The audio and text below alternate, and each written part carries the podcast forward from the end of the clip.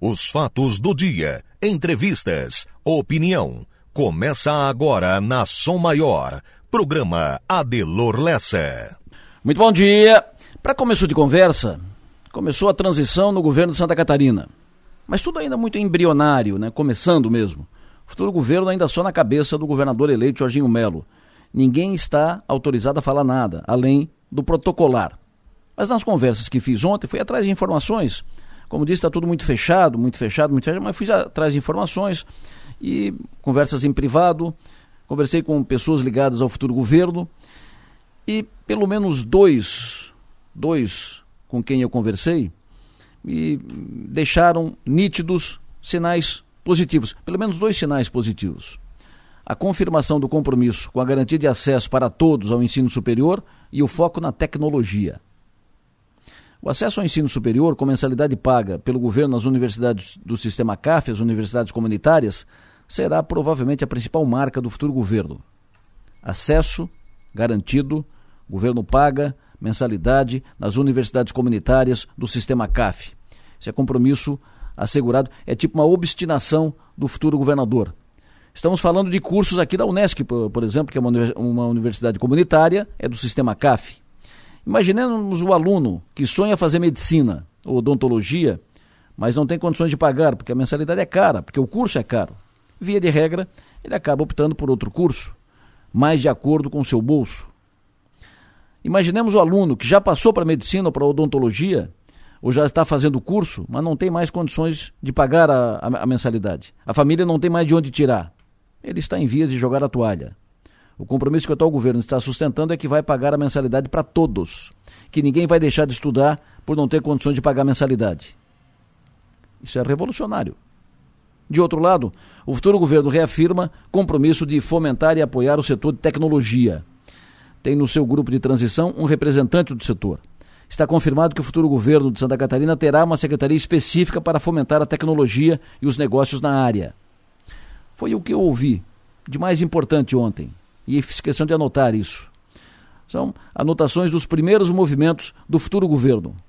É fato que tudo isso já foi dito e repetido na campanha, mas o importante é que passou a campanha, passou a eleição e tudo isso está mantido, não ficou na campanha. Viabilizar a operação das universidades comunitárias pagas é o principal desafio do futuro governo, porque isso vai exigir desembolso de caixa, desembolso expressivo de caixa. É claro que o Estado vai dar atenção também à saúde, infraestrutura, estradas e tal, mas isso é da trivialidade, é da normalidade, é da rotina. Novo é apostar na educação, na formação e na tecnologia. Isso é fazer caminho novo no Estado. Isso alimenta a esperança de um passo adiante na direção da modernidade e de um Estado melhor para todos. Fiquei otimista. Pensem nisso e vamos em frente.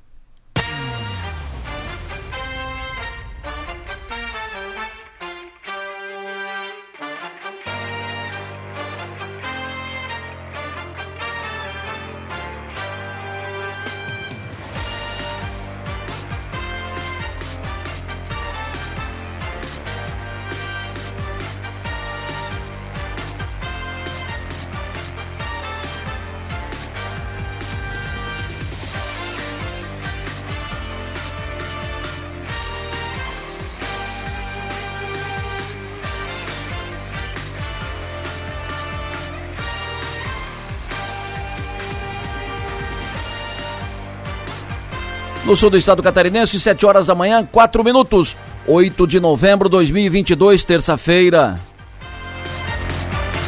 Dia começa com chuva. Chovendo lá fora, tempo fechado, chovendo, temperatura mais baixa, 13 graus agora na área central de Criciúma.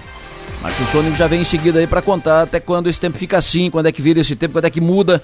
Estamos em novembro, né? Novembro é a gente de jaqueta japona, camisa de manga comprida, blusinha e tal. Eh, não é da normalidade isso. Isso não é normal. Estou com Manuela Silva, que faz a produção do programa, com o Marlon Medeiros, que faz a operação técnica, e vamos juntos até as nove e meia da manhã. Estarão daqui a pouco comigo aqui o Nacife, o Lucas Rocco, a Mag Stopassoli, o Enio Biza, a Stephanie Machado. Uh, estará daqui a pouco comigo aqui o Coronel Cabral, uh, o, o Márcio Sônigo, enfim, todo o time que faz esse programa. Para interagir conosco até as nove e meia da manhã, mande para cá mensagem de texto, mensagem de áudio com pautas, informações, opiniões. Utilize o WhatsApp celular 999847027. E para nos ouvir, além, além de sintonizar o FM 100,7, você pode acessar o link da Som Maior que está disponível ali no portal 48. No pé do 48 tem o link da Som Maior. Clica e vai nos ouvir onde você estiver. Hoje é 8 de novembro, quero cumprimentar pelo aniversário o Renatinho Pickler. Bom dia, parabéns, sucesso e energia. Cumprimento hoje também pelo aniversário Humberto Locks. Cumprimento o Eduardo Colonete, o Jaime Zanata. Cumprimento pelo aniversário hoje a Drica Carvalho, Marli Teixeira. Cumprimento hoje pelo aniversário a Vanise Ferreira, o Josimar Candeu. Cumprimento pelo aniversário Eric Machado, a Jadina Mendes. Cumprimento hoje pelo aniversário o grande professor Jorge Darós. Parabéns pelo aniversário. Cumprimento hoje pelo aniversário Jairo da Silva. Jair da Silva, empresário de Turvo. Parabéns, parabéns a todos. De aniversário também hoje, uma das marcas mais tradicionais, uma das marcas mais, digamos, idosas de Criciúma, de mais tempo de vida e de serviços prestados à cidade e à região. Está hoje comemorando 86 anos, ninguém menos que o Hospital São José. Quase um século de serviços prestados à cidade. É a marca mais antiga ou das mais antigas da cidade de Criciúma, que está ainda na sua plenitude.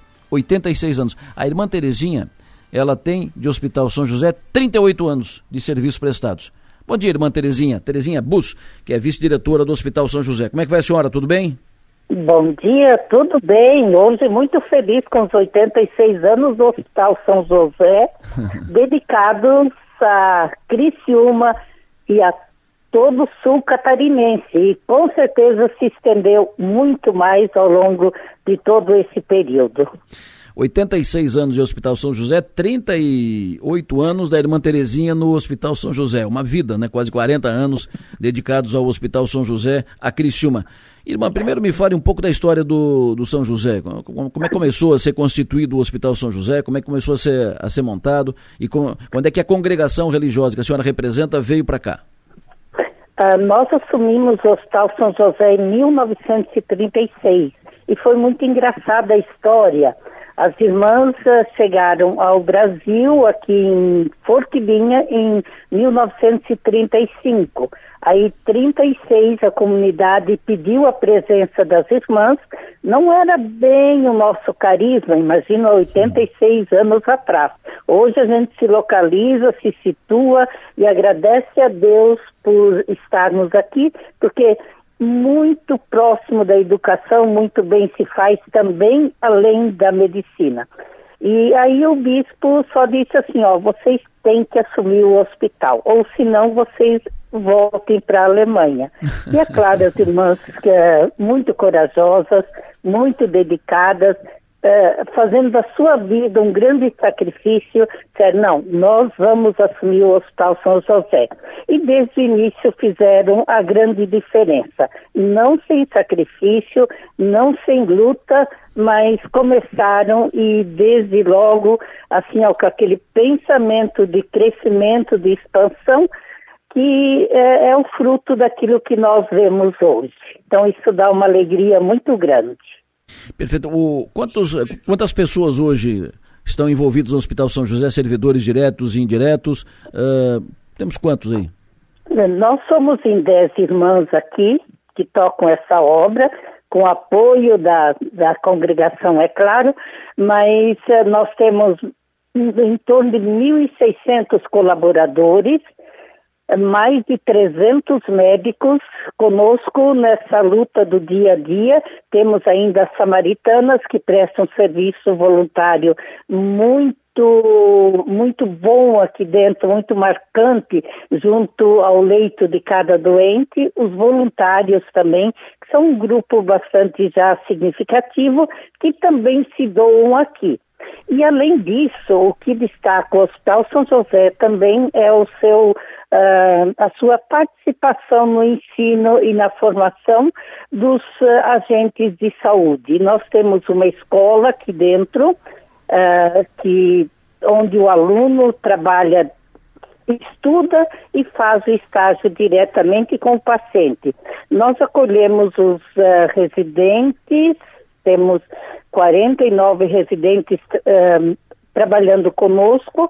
Nós abrimos uh, também a, o nosso hospital para acolher os alunos da Unesc, da Exucre e de várias outras faculdades, uh, seja da medicina, seja da farmácia, fisioterapia. Eu acho que aqui tem um campo muito grande de aprendizado. E a gente sabe que realmente uh, estudar, aprender realmente dentro daquilo que, numa instituição que tem uma realidade muito próxima do que pode acontecer nesse mundo e nessas situações diversas, é, é um momento muito grande, muito forte, muito marcante na vida deles no campo profissional deles. A gente se alegra muito quantos médicos que aqui passaram, os residentes, né, depois voltam agradecidos por aquilo que aprenderam aqui. E eu me sinto assim bastante orgulhosa também quando ouço que assim, ó, a gente tem preferência por quem se formou no Hospital São José. Uhum. Então, acho que é um pouquinho daquilo que a gente faz, tá? No, preparando uh, o nosso campo junto ao doente. E além disso, vocês têm várias atividades aí dentro do Hospital São José, são tipo vários, uh, várias pequenas empresas, várias micro, microempresas que funcionam. Tem madeireira, serralheira, serralheira tem, tem padaria, tem, tem, tem a horta. Tem a, a oficina elétrica, Isso. tem a, a, a, sim, a marcenaria ele já falou, mas tem o, como é que é, a, a parte da engenharia clínica também, Isso. que às vezes estragam equipamento, a gente conta com o pessoal aqui dentro, então é, realmente é, é, é, muito grande isso aqui, só quem está aqui dentro. Quantas vezes eu ouço de pessoas que vêm aqui e dizem assim, nunca imaginei que o hospital fosse isso aí. E graças a Deus que a gente tem tudo porque a gente consegue em tempo mais real. Parabéns em seu nome, irmã Terezinha. Cumprimentos a todas as irmãs envolvidas no hospital que estão aí, que já estiveram aí, que passaram por, por aí, e a todos os servidores, todos que, todos os colaboradores que fazem rodar essa, essa grande indústria que é o Hospital São José de Criciúma, que atende centenas, milhares de pessoas todos os tempos, sempre de portas abertas, sempre atendendo bem a todos. Muito obrigado pelo, pelo tá. trabalho, pela dedicação. Eu, assim, ó, só um pouquinho. Eu sinto uma alegria, partilhar da alegria que a gente sente por ter essa missão tão grande junto ao doente. E também queria dizer que nós lutamos com dificuldades financeiras muitas vezes grandes, mas Deus nunca deixou faltar o necessário para que o doente tivesse a segurança, o carinho, o aconchego, a qualidade no atendimento. Dizendo isso, eu também digo e desejo um bom dia a todos, agradeço todo o apoio que a gente recebeu e rezem conosco, nos apoiem, é tudo em prol do doente. Quem faz pelo doente faz para Deus. Hum. Obrigado, irmã Terezinha. Um abraço. Abraço forte. Parabéns a todos do Hospital São José, todos, todos do Hospital São José, da pessoal da direção, ao mais uh, mais simples, humilde servidor. Parabéns a todos pelos 86 anos do Hospital São José de bons serviços prestados a Criciúma e o Sul Catarinense. É o maior hospital da região e um dos maiores do estado em atendimento pelo SUS. O Hospital São José, 90% dos seus atendimentos são pelo SUS. É o cumpre o papel do hospital público que Criciúma não tem. Bola para frente 714, informação no ar, Enio Bis, alô, bom dia. Pois não, Adelor, bom dia para você, para quem nos acompanha. Ontem tivemos três bloqueios em rodovias federais em Santa Catarina, BR-101 em Palhoça e Porto Belo e também na BR-470 em Rio do Sul. Todos os trechos foram liberados pela Polícia Rodoviária Federal, ainda por manifestantes que ontem bloquearam essas três rodovias. E dos três a situação mais tensa foi em Rio do Sul, onde dois policiais ficaram feridos após serem atingidos por barras de ferro pelos manifestantes. Eles ficaram feridos nos braços e também na cabeça. Neste momento, não há nenhum ponto de bloqueio ou interdição em rodovias federais em Santa Catarina, de acordo com a Polícia Rodoviária Federal. Em Criciúma, manifestantes continuam em frente ao quartel do 28º GAC, às margens da rodovia Luiz Rosso, no bairro Primeira Linha. Em alguns momentos do dia, há mais manifestantes em outros menos, mas permanece o protesto. E com relação a trânsito no local, a passagem de veículo está liberada, porém o trânsito fica lento e requer a atenção dos motoristas. E para fechar, na SC 108, rodovia que liga Criciúma a Uruçanga, ao longo da semana o trânsito poderá ser fechado em alguns momentos do dia e em outros liberado. Essa alternância deve-se às obras de duplicação da SC 108. Ontem, quem passou pelo trecho próximo à Sociedade Recreativa Mamptuba chegou a ficar parado por algum tempo. E essa mudança no fluxo de veículos pode se repetir ao longo desta semana em outros trechos da rodovia. Adelor. Muito obrigado, Enio Bis. Agora a redação do 48, Stephanie Machado. Alô, você, bom dia. Bom dia, Adelor. Bom dia aos ouvintes. O primeiro destaque do 48 é de segurança. Ontem, policiais do 5 Batalhão da Polícia Militar identificaram um ponto de tráfico de drogas no bairro Oficinas, em Tubarão. No total, foram apreendidas 256 pedras de crack e mais de R$ 2.200 em espécie. Durante a abordagem, o homem confessou que tinha drogas prontas para venda em sua casa, levou os policiais até o local e mostrou onde as substâncias estavam escondidas. Diante dos fatos, o suspeito recebeu voz de prisão e foi, con foi conduzido até a Delegacia de Polícia Civil. Outro destaque é de política. O Ministério da Defesa informou que vai encaminhar até amanhã ao Tribunal Superior Eleitoral o relatório de fiscalização do sistema eletrônico de votação que foi elaborado por técnicos das Forças Armadas. Os militares fazem parte da comissão de transparência criada pelo próprio TSE para fiscalizar as eleições, que foram encerradas no dia 30 de outubro. Com o fim do pleito, outras entidades também entregaram à Justiça Eleitoral suas conclusões sobre o processo eleitoral. Essas são as informações de agora no Portal 48. Adelor. Opa, muito obrigado, Stephanie. Essa semana eu vou fechar o programa com música, uma por dia toda semana. Comecei ontem assim. Então hoje vai ter mais uma, amanhã outra e tal. Final do programa, lá nove e meia da manhã. Anotei do Vilmar Varmelin. Ele publicou hoje no Instagram, frase atribuída a Juliana Braga. Assim, abre aspas. Trabalhe duro para ter a vida que você sonha. Mas não esqueça de ser feliz com a vida que você tem. Fecha aspas. Ponto. Ouvintes estão reclamando sobre o correio do Balneário Rincão. O correio não faz entregas abre de segunda a sexta das nove ao meio-dia, da uma da tarde às cinco da tarde. Quem trabalha no horário comercial precisa que alguém, que outra pessoa, vá retirar a mercadoria ou correspondência, enfim, vá fazer a retirada no correio. Mas o pessoal está dizendo que é difícil, porque é uma burocracia sem tamanho. Então os moradores pedem atenção, pedem mudança das regras no correio do Balneário Rincão. Faleceu por volta das 23 horas de ontem a irmã do ex-prefeito Mariano Mazuco, de Araranguá, a Santina Mazuco da Costa, esposa do falecido Hélio da Costa. Faleceu ontem, 23 horas, velório e sepultamento durante o dia de hoje. Daqui a pouco, aqui no programa, o pedido de cassação de mandato da vereadora Giovana Mondardo foi protocolado ontem na Câmara. Por quê? O que, que houve? Qual é a posição da, da vereadora? Nós vamos saber daqui a pouco. Outra de política, município de Sangão. Surpresa na eleição da mesa diretora da Câmara de Vereadores ontem no Sangão. Um vereador do PP se juntou aos vereadores do MDB e foi eleito presidente da Câmara. Uma derrota política para o Paço Municipal do Sangão. Os detalhes em seguida. Vamos saber da, também daqui a pouco como será a transição para o governo do Estado, que começou ontem. Vamos falar sobre a convocação do Tite para a seleção brasileira, seleção que vai para a Copa. Vamos falar em seguida. E falando em Copa, um produto novo vai para o ar aqui na Som Maior, em se tratando de Copa do Mundo. Daqui a pouco vamos detalhar isso. Ainda no futebol, foi anunciada formal e oficialmente a renovação do técnico Tencate para o Criciúma para a temporada 2023. Renovação do Tencate anunciada para surpresa de zero pessoas. Todo mundo sabia que estava fechado isso, né? 7h19, agora o tempo. Márcio Sônico, bom dia. Adelor Lessa, ouvintes da Rádio São Maior, muito bom dia para todos. Para todos. Professor, me diga, começa o dia com chuva, fechado o tempo, isso fica assim o dia todo, fica assim a, a semana, me fale, qual é a sua projeção? Qual é a sua previ... Opa, qual é a sua previsão? Perdi o contato com o Márcio? Perdi? Perdi. Então o Márcio volta em seguida conosco aqui. Uh, daqui a pouco Estará comigo aqui o Nassif para falar sobre a convocação de ontem do técnico Tite para a seleção brasileira e também, repito, nós vamos anunciar um produto novo aqui na Som Maior uh, para a Copa do Mundo. Eu também não posso dar muito spoiler, senão vou contar o que, que é, né?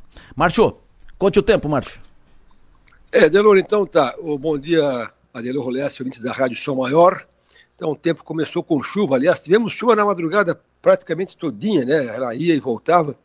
E o que me chamou a atenção foi a chuva da última hora no Arroio do Silva, na plataforma de pesca. A chuva deu 10 milímetros numa pancada só. Então, aí pela, pela região das praias, a chuva tem sido mais intensa. E pegando aqui a última imagem de radar, é, tem um núcleo de chuva aí que já passou por Arroio do Silva, aliás, está lá perto ainda, está em direção ao Morro dos Conventos, Balneário e Rincão. Então, boa parte dessa faixa litorânea, da beira-mar realmente, está com chuva agora. Própria, próprio município de Criciúma, né, amanheceu com chuva também, ali para Jaguaruna, ali entre Tubarão e Laguna. Então, vários locais da região acusando chuva nesse momento, aqui pelas imagens de radar e também das estações da IPAGRE. Agora, pegando aqui as, a, as estações da IPAGRE da madrugada, todas elas registraram chuva. Estação de Praia Grande, ali Timbé do Sul, Jacinto, Santa Rosa, Sombrio, aí vai ali para a Barra do Rio São Bento, vai para Uruçanga, ali vai a estação, essa aqui é a estação de Braço de, não, essa aqui é Tubarão, Rio do Pouso. Aqui não marcou chuva, foi a estação de Orleans e também a estação lá em cima de São Martinho, lá em Tubarão. Mas o restante aqui nessa baixada de, da, do Vale do Rio Tubarão, Vale do Rio Uruçanga, Vale do Rio Araranguá, todas as estações marcaram chuva. E as duas estações onde mais choveu nas últimas seis horas, eu peguei só madrugada, estação de Içara, choveu 13,4 milímetros, e a estação de Arroio do Silva, 13 milímetros, também choveu na última últimas seis horas. Então a tendência para hoje é isso aí que está o tempo. É o tempo fechado, algumas aberturas de sol, é, algumas chuvas também durante o dia. Temperatura máxima de hoje ela vai a 22 graus, como foi ontem. O vento é um ventinho sul, então para quem sai de casa sai agasalhado. E outra coisa que me chamou a atenção também, as temperaturas, né? Tu vê que lá, na, lá em Urupema, mais uma vez amanheceu com negativo, deu 0,4 negativo em Urupema esse amanhecer. Isso lembra a semana passada que deu aquelas geadas, né? Terça, quarta, quinta-feira. Então, o frio que chegou na semana passada, já faz uma semana, ainda está com força total. Aqui para a região de Criciúma, Uruçanga amanheceu com 12 a 13 graus. Então, a tendência para hoje mantém o tempo bastante nublado, temperatura à tarde vai no máximo a 21, 22, ainda tem algumas chuvas durante o dia. Amanhã, quarta-feira, um pouquinho melhor o dia, começando com 12 graus, ainda friozinho. Amanhã já esquenta, vai a 24. Amanhã se chove é só uma pancada à tarde. Quinta-feira, melhor dia da semana. Todas as previsões colocam uma quinta-feira sem chuva alguma, amanhecendo frio com 13 graus, já esquentando bem, vai ter uns 28 graus na quinta-feira. Sexta-feira também amanhece fresquinho, com 16 graus, vai no máximo a 28. Até me chama a atenção que a sexta-feira vai ser o primeiro dia do mês de novembro que com temperatura adequada para o mês, porque a média histórica é 16 graus na madrugada e 28 graus à tarde. Então, a sexta-feira é o primeiro dia que dá uma temperatura normal para novembro, só que também chove na sexta-feira à tarde. E sim, final de semana, alguma, alguma chuvinha no sábado e domingo. Então, meus amigos, não nos larga o frio e não nos larga a chuva nesses próximos dias. O melhor dia realmente sem chuva alguma é quinta-feira, Adelor Lessa. Perfeito. Vou te perguntando aqui o seguinte, Balneário Camboriú, no restante da semana.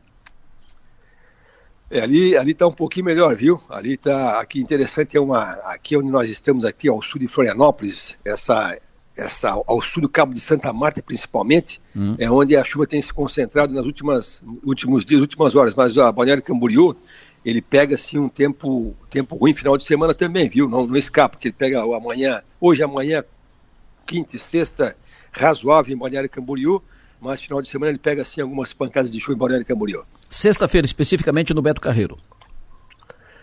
É, ali Beto Carreiro, sexta-feira, está colocando o dia bem nublado e tem sim alguma chuvinha fraca à tarde principalmente, não esquenta muito, vai no máximo a 23 graus, é mais frio do que aqui no sul do estado. E, mas é bem nublado. Pega alguma chuvinha assim na sexta-feira à tarde, Beto Carreiro, dia 11. E sexta-feira em Içara? É, Içara, sexta-feira, mais ou menos que nem o Beto Carreiro, não que seja perto, mas é, a, situação é, a situação é a mesma, quase do que, do que o Beto Carreiro. Içara tem a sexta-feira com tempo bom pela manhã e alguma chuvinha à tarde, pouquinha coisa mais tem, bem pouquinha coisa, nada assim muito significativo que nem hoje, mas tem. Perfeito, dia 12, 12 de novembro, 12 de novembro é sábado, dia 12 sábado, no... sábado dia 12 ali no Flus House. Flus House é lá no São Martinho, né? Exatamente. Ali no São Martinho foi a única estação que nessa madrugada, pelas estações da Ipagre, não choveu, não deu chuva lá no Flus House. Ah. Não é essa madrugada, mas no final de semana ele pega uma chuvinha muito fraquinha no sábado à tarde, domingo à tarde também, mas pouquinha coisa, e já esquenta, viu? Já dá para tomar aquele chopp de metro, sabe? É aquele copo de chopp que o cara tem que tomar em dois, é, porque vai a 30 graus domingo, vai, vai esquentar bem domingo. Tomar em dois dependendo do, do, tamanho da sede do cidadão, né, meu? Daqui a pouco. Ah, é, não, mas é um. É, tem que tomar devagarito, né? Então, tá pega o chopp às 11 horas e acaba a uma da tarde, vai tomando devagarito. Tá bom. O, olha só que coisa interessante. Nós estamos no mesmo estado. Santa Catarina é um estado pequeno, territorialmente, é, mas o Maicon está agora em Itapema. Ele diz o seguinte: tá chovendo aí? Aqui um solzão de rachar careca, sem filho e sem protesto. Exatamente, é, a chuva está mais concentrada aqui para o sul do estado, ali da, mais ou menos da, do, de, da capital do estado, e concentrando-se do Cabo de Santa Marta em direção ao sul. Interessante. E pega aqui a previsão de chuva acumulada para os próximos dias, e ele, ele repete, dizendo que nesses próximos três dias, a concentração de chuva é justamente aqui no sul do estado. É essa parte mais litorânea, tá? Perfeito. Ali para São Joaquim já menos, Lages também pouco, é mais aqui para Bacia do Rio Tubarão, Araranguá e Uruçanga. O Michael está em Itapema, né? Foi de lá que ele está nos ouvindo pela internet, foi de lá que ele mandou a mensagem do Solão lá, Souzão. Sexta-feira no Bujuru, professor. Sexta-feira, de sexta-feira até o feriado, do dia 15, o pessoal vai pescar lá. A sexta-feira é dia 11, dia 15 é terça, então ele vai ficar um, dois, três, quatro, cinco dias comendo peixe. eles levam um whiskyzinho, eles levam um isca, eles levam uma carne, né? É, levam, levam um charquezinho, levam um frescal. Isso. Mas assim, ele pega de sexta-feira em diante no Bujuru é bom tempo, porque vai ter lá muito vento no Nordeste, viu? Tá bom. Ali para sábado, domingo, um Nordestão e alguma chuvinha domingo no Bujuru. Ali, interessante que do Rio Grande do Sul, quanto mais para o Rio Grande do Sul, hum. mais estável é o tempo nos próximos dias. Especificamente o domingo é o dia que chove no Bujuru também, mas é, vai ter muito vento no Nordeste lá no final de semana em Bujuru. Tempo de hoje até quinta-feira em Orleans. Ah, não escapa do que está acontecendo agora, viu, Orleans? É, algumas pancadas de chuva hoje, amanhã já menor, menor risco de chuva. Quinta-feira um dia excelente sexta-feira uma chuvinha à tarde, e, e a, a, partir de amanhã então a temperatura já, já muda um pouco ponteiro, já vai para mais de 24, 25, mas a Orleans também, se chover, chover hoje é o pior dia que tem, hum. quarta, quinta, sexta, quinta mesmo é um dia excelente, né, quinta-feira, para quem quer fazer qualquer atividade, quinta-feira é o dia, que não chove, quem quer fazer uma pulverização, quem quer fazer uma limpeza, então a Orleans também tem pancadas de chuva hoje, quarta e sexta. Perfeito. Pessoal informando aqui que está chovendo muito em Araranguá. Vários ouvintes mandando mensagem. Está chovendo muito em Araranguá. Está chovendo em todo o sul uh, de Santa Catarina, mas parece que uh, em Araranguá mais do que nos, nos outros municípios. O ouvinte pergunta, o Caco pergunta, Balneário Rincão, dia 12, sábado. É ali em Araranguá, eu disse para ti que choveu forte no Rio de Silva, na última hora choveu Isso. 10, né, uma pancadão, e, e essa chuva está se deslocando, hum. aqui pelo radar está pegando essa parte mais entre a 101 e a praia, hum. e está pegando agora o município de Araranguá também. O Balneário Rincão, no sábado, sábado ele está colocando bom tempo durante o dia, praticamente todo bom tempo, e só à tarde pode escapar uma chuvinha fraquinha ali no, no Balneário Rincão. E quanto a vento, aí já tem um ventinho um pouco mais constante de nordeste. Até o final de semana, para quem vai para a praia, ele pega bastante sol. Só que o ventinho nordeste vai estar presente para lembrar que ele existe ainda, porque eu disse para ti outro dia, né? Eu fui é. dar um curso lá em, em, lá em Tubarão, na Ipagre, para as mulheres pescadoras. Tinha mulher de Garopaba, de ali de Pescaria Brava, em Bituba, Maruí, e ela me chamaram a atenção de como este ano o Nordeste sumiu. Hum. E realmente, esse ano o frio ele se intensificou até agora e o vento nordeste deu uma, deu uma parada. Mas, final de semana, ele volta para lembrar que ele existe ainda no Nordestão. Perfeito. O ouvinte pergunta Curitiba, de amanhã até domingo. É, e o Curitiba está escapando dessa, desse tempo um pouco mais fechado, assim, mais chuvoso, ele não está não tá assim tão ruim que nem aqui e ele pega bom tempo na quarta, na quinta, na sexta. Ah, o final de semana tem alguma chuvinha em, Curitiba, mas é muito pouquinho, viu? Mais final de tarde, aquela chuva de quando começa a escurecer, tem alguma chuvinha em Curitiba, mas é, é passageira. E, e, mas tem sim, sexta, sábado e domingo, algumas pancadas em Curitiba. Confirma sábado no Rincão, tem uma, fe uma festa ao ar livre programada, o pessoal está preocupado com o tempo. É, a, essa festa, que horas que é a festa, Delor? É durante o dia, pelo que sei aqui, é a partir do almoço ali. Tá, assim, o, então tá, o Balneário Rincão, ele tem o, primeira coisa, então, vento nordeste na, no final de semana, a temperatura aumenta um pouquinho mais, Hum. e tem sim algumas pancadinhas de chuva para acontecer de fraca intensidade, não é nada, nada forte que nem hoje, Hum. a chuva de 0,4, 0,5 por hora apenas, mas tem sim alguma, precip- alguma precipitação ali por volta do meio-dia, começo de tarde, tem sim. Perfeito. É, Floripa, no feriadão, então é no fim de semana até terça-feira. É, aqui a capital do estado, é, ela vai pegar o final de semana com alguma chuva também, viu? Ela, Hum. Porque a, a capital está com um bom tempo nesses próximos dias, melhor do que aqui no sul do estado, mas especificamente pro final de semana, ele pega um pouco de chuva tanto sábado quanto domingo na capital do estado. Falando em. para não esquecer co- como é que é, do vento nordeste e tal, tá com saudade e tal, o ouvinte vai tá, tá perguntando aqui, ó. Tem previsão de volta do calor? Tem, o, o calor ele, ele intensifica agora a partir da, da, da- Amanhã já começa a esquentar um pouquinho mais, Hum. né? Aparece um pouco mais de sol, na quinta-feira também já vai a 28, sexta-feira 28, no domingo vai até 31. Então a partir de amanhã já volta o calorzinho. Só que assim, gente, a, a previsão para novembro e dezembro, novembro especificamente, é ainda de temperaturas médias abaixo do histórico. Então, é provável que vamos ter algum friozinho em novembro, apesar de esquentar um pouco mais a partir de amanhã. E dezembro não aponta ainda para o mês muito quente. Outra coisa interessante, que eu, eu falei para ti aqui várias vezes, que esse ano, está lembrando 2011, 2011, a primavera começou assim fria. E, e aí eu peguei ontem lá na Epagre para dar uma olhadinha como é que foi 2011. O Natal 2011 nós passamos com casaco. 2011 o Natal. Ah, então só esquentou em janeiro de 2012. Bom. E esse ano parece que vai repetir a dose. Então Legal. vai esquentar alguns dias em novembro e dezembro, mas de maneira geral ainda é abaixo da média histórica. Legal. Pra quem não gosta daquele ca- calorão, né? A gente- passar a festa de Réveillon suando, né? Tudo suando, pingando eu e tal. é. Eu- um- saco. Agora sim, ó, esse, esse clima agora é venenoso, por quê? Ele tá, ele tá um veneno para a agricultura. Por quê? Hum. Porque as plantas não estão crescendo, e isso aí amarra as plantações novas, que nem o maracujá, que nem o próprio arroz, que nem a própria pastagem. O pessoal da apicultura da abelha está apavorado, que a abelha não está trabalhando, não está fazendo mel. Então tá uma coisa complicada, viu? É um, Loucura. clima, tá um, é um clima agradável para nós que ficamos na cidade, né? Claro. Mas tem muita umidadezinha de vez em quando e está atrapalhando a abelha também. Fim de semana Itapema. A Itapema ele pega alguma. é, preferencialmente ali ele pega o, o bom tempo Itapema final de semana. Aliás, bom tempo não, ele pega o tempo, alguma abertura de sol, mas o final de semana é justamente quando tem alguma chuvinha no litoral norte. Tá? O litoral norte está melhor do que aqui o tempo, porém no final de semana é quando lá acontece alguma chuvinha, tanto sábado quanto domingo. Laguna, eh, de sábado até terça-feira. Laguna, Laguna é a terra do vento, né? O nordestão uivante. ele vai pegar um, um nordestão no final de semana, Ah. mas ele pega aberturas de sol, viu? Tá É, dá para aproveitar aberturas de sol, dá para pegar um solzinho na Laguna no final de semana, só que especificamente no final de semana, bastante nordeste, e alguma pancada de chuva de vez em quando pode acontecer, mas tem sol, Laguna final de semana. Feriadão em Foz do Iguaçu, ou seja, de sexta a terça-feira. Opa, ia mudar totalmente o esquema, Claro, que foi do né? Iguaçu interior, Tá pensando e que é lá só- está bem pensando que é só molezinha, lá por enquanto. Ah. Hã? Tá pensando que é só mo Não, molezinha, meu? Vai. É, e o, o, o, o Foz do Iguaçu coloca assim alguma precipitação também final de semana. Tá bom. Tubarão, sábado e domingo. Tem rodeio em, em Tubarão, sábado e domingo. Como é que fica o tempo? Ali Tubarão também tem essa situação de, de, de alguma chuvinha final de semana, viu gente? Não, não escapa, o final de semana está colocando para toda a região, o, tanto o sábado quanto o domingo com o sol aparecendo. Ok. Mas assim, é, é- é chuvinha, não é, não é aquela chuva o dia todo, viu? É só pancadinha, não é que nem hoje, hoje é o dia pior. Aí sábado tem sol em Tubarão, domingo também tem, como eu falei, esquenta, né? A temperatura já vai para os seus 24, 25 em Tubarão final de semana. Porto Alegre hoje e Porto Alegre sábado.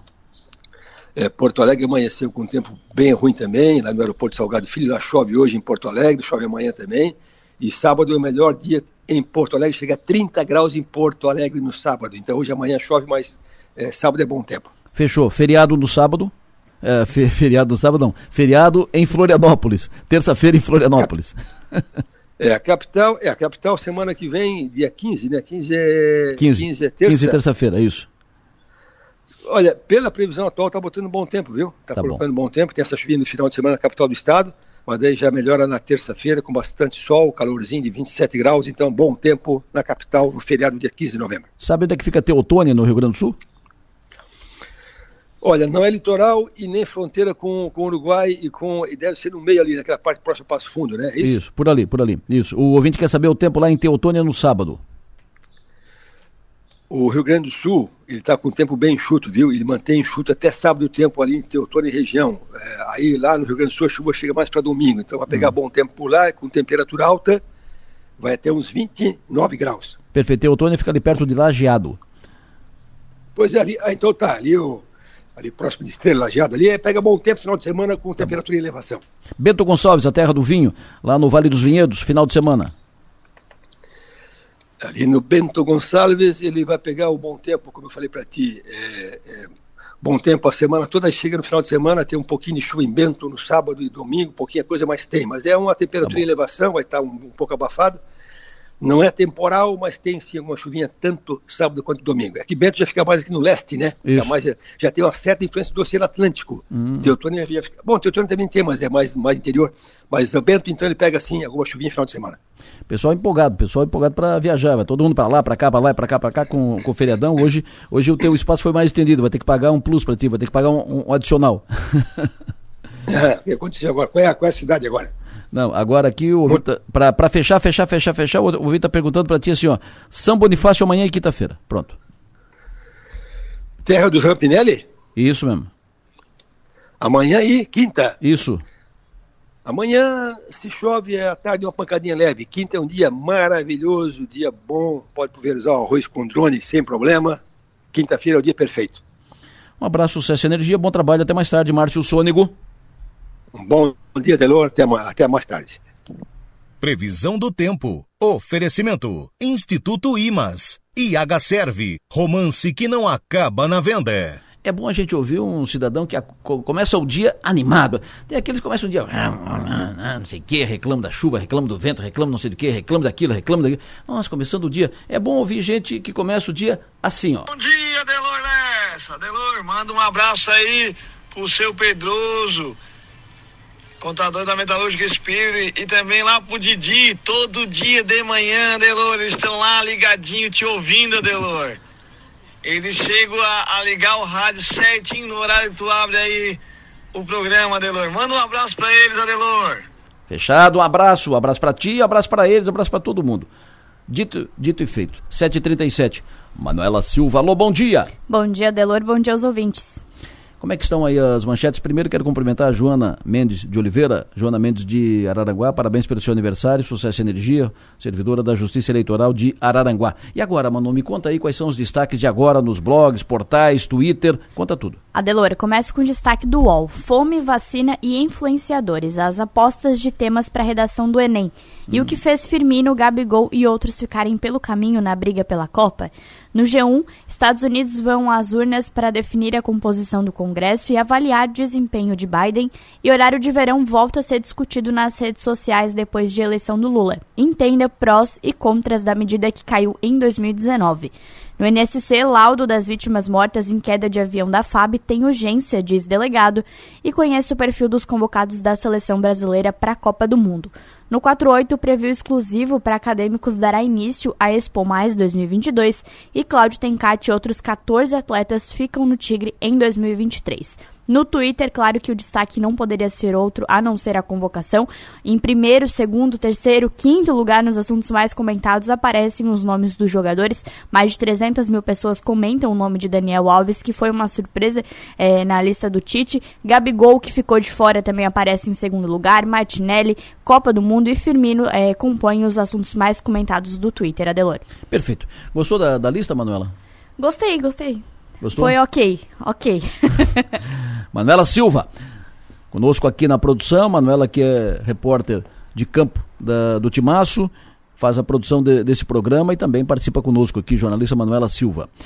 Os destaques dos jornais impressos, os principais do Brasil. Folha de São Paulo, manchete de hoje. Lula quer equipe de transição que vá de liberais a bolos. Manchete do Estado de São Paulo, Estadão. Câmara pressiona Lula com pauta que pode custar 100 bilhões de reais. Candidato à reeleição, Arthur Lira quer manter o orçamento secreto. Também na capa do Estadão, Tite convoca 26 jogadores e admite: Brasil é sim um dos favoritos para a Copa do Mundo 2022. Jornal O Globo. Equipe de Lula planeja preços regionais para combustíveis. Integrantes da transição estudam mudar a atual política da Petrobras em 2023. São manchetes dos principais jornais impressos do Brasil. Por aqui, Tribuna de Notícias, técnico Cláudio Tencati renova com o Tigre para a próxima temporada. Manchetes do dia. Oferecimento. Itagres, Excelência Moda e Arte. E Hotel Darouti. Matéria que está agora no 48, matéria com vídeo uh, de ontem do Niltinho e do, do Nacif no, no avesso. Matéria que está agora no 48, a contusão ajudou o Tite, afirma Niltinho sobre o Felipe Coutinho. Acabou de ir, está lá na capa do 48, a contusão ajudou o Tite. Uh, matéria com vídeo do Nacif e do Niltinho ontem no 48, está lá. Falando em Nacif, seu João Nacif Filho, alô, bom dia. Bom dia, Delor. Tudo calmo e sereno? Olha, se a, se a, tudo bem, tudo tranquilo. Se a Manu concordou com a, com a lista, quem sou eu para discordar, né, meu? tá vendo, meu? e aí? Uh, o Daniel Alves não esperava também? Não, não esperava, Delor, não esperava, mas é, tem assim, né? O Tite, de repente, quis, quis mudar um pouco, desviar um pouco o foco, né? Hum. Porque ele não, ele não convoca o, o Gabigol, que também está sendo discutido, né? O Gabigol, que é o artilheiro aqui do Brasil.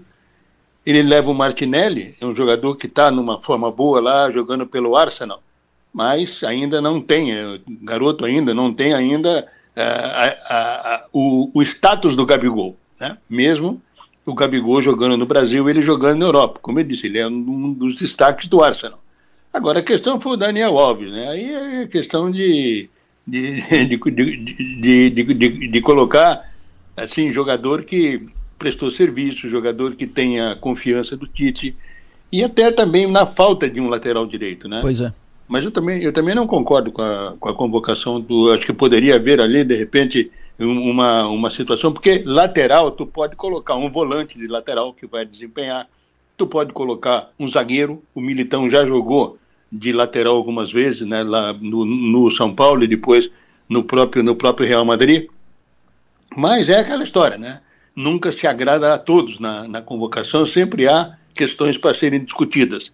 E dessa vez foi a presença do, a presença do, do Daniel e a não convocação do Gabigol. Mas somando e dividindo, eu acho que a seleção está tá com uma, um grupo forte, bons jogadores, uma, um, um, time leve ofensivamente, com, com, com alternativas que poderá dar ao técnico aí condições de colocar, de colocar em campo aquilo que, que, que, no, que no momento está o melhor. Eu até tinha colocado, Adelo, lá para trás, na, na, minha, uma vez que eu fui no avesso, pediram para mim convocar a seleção, isso há dois ou três meses, e eu coloquei o Rafinha.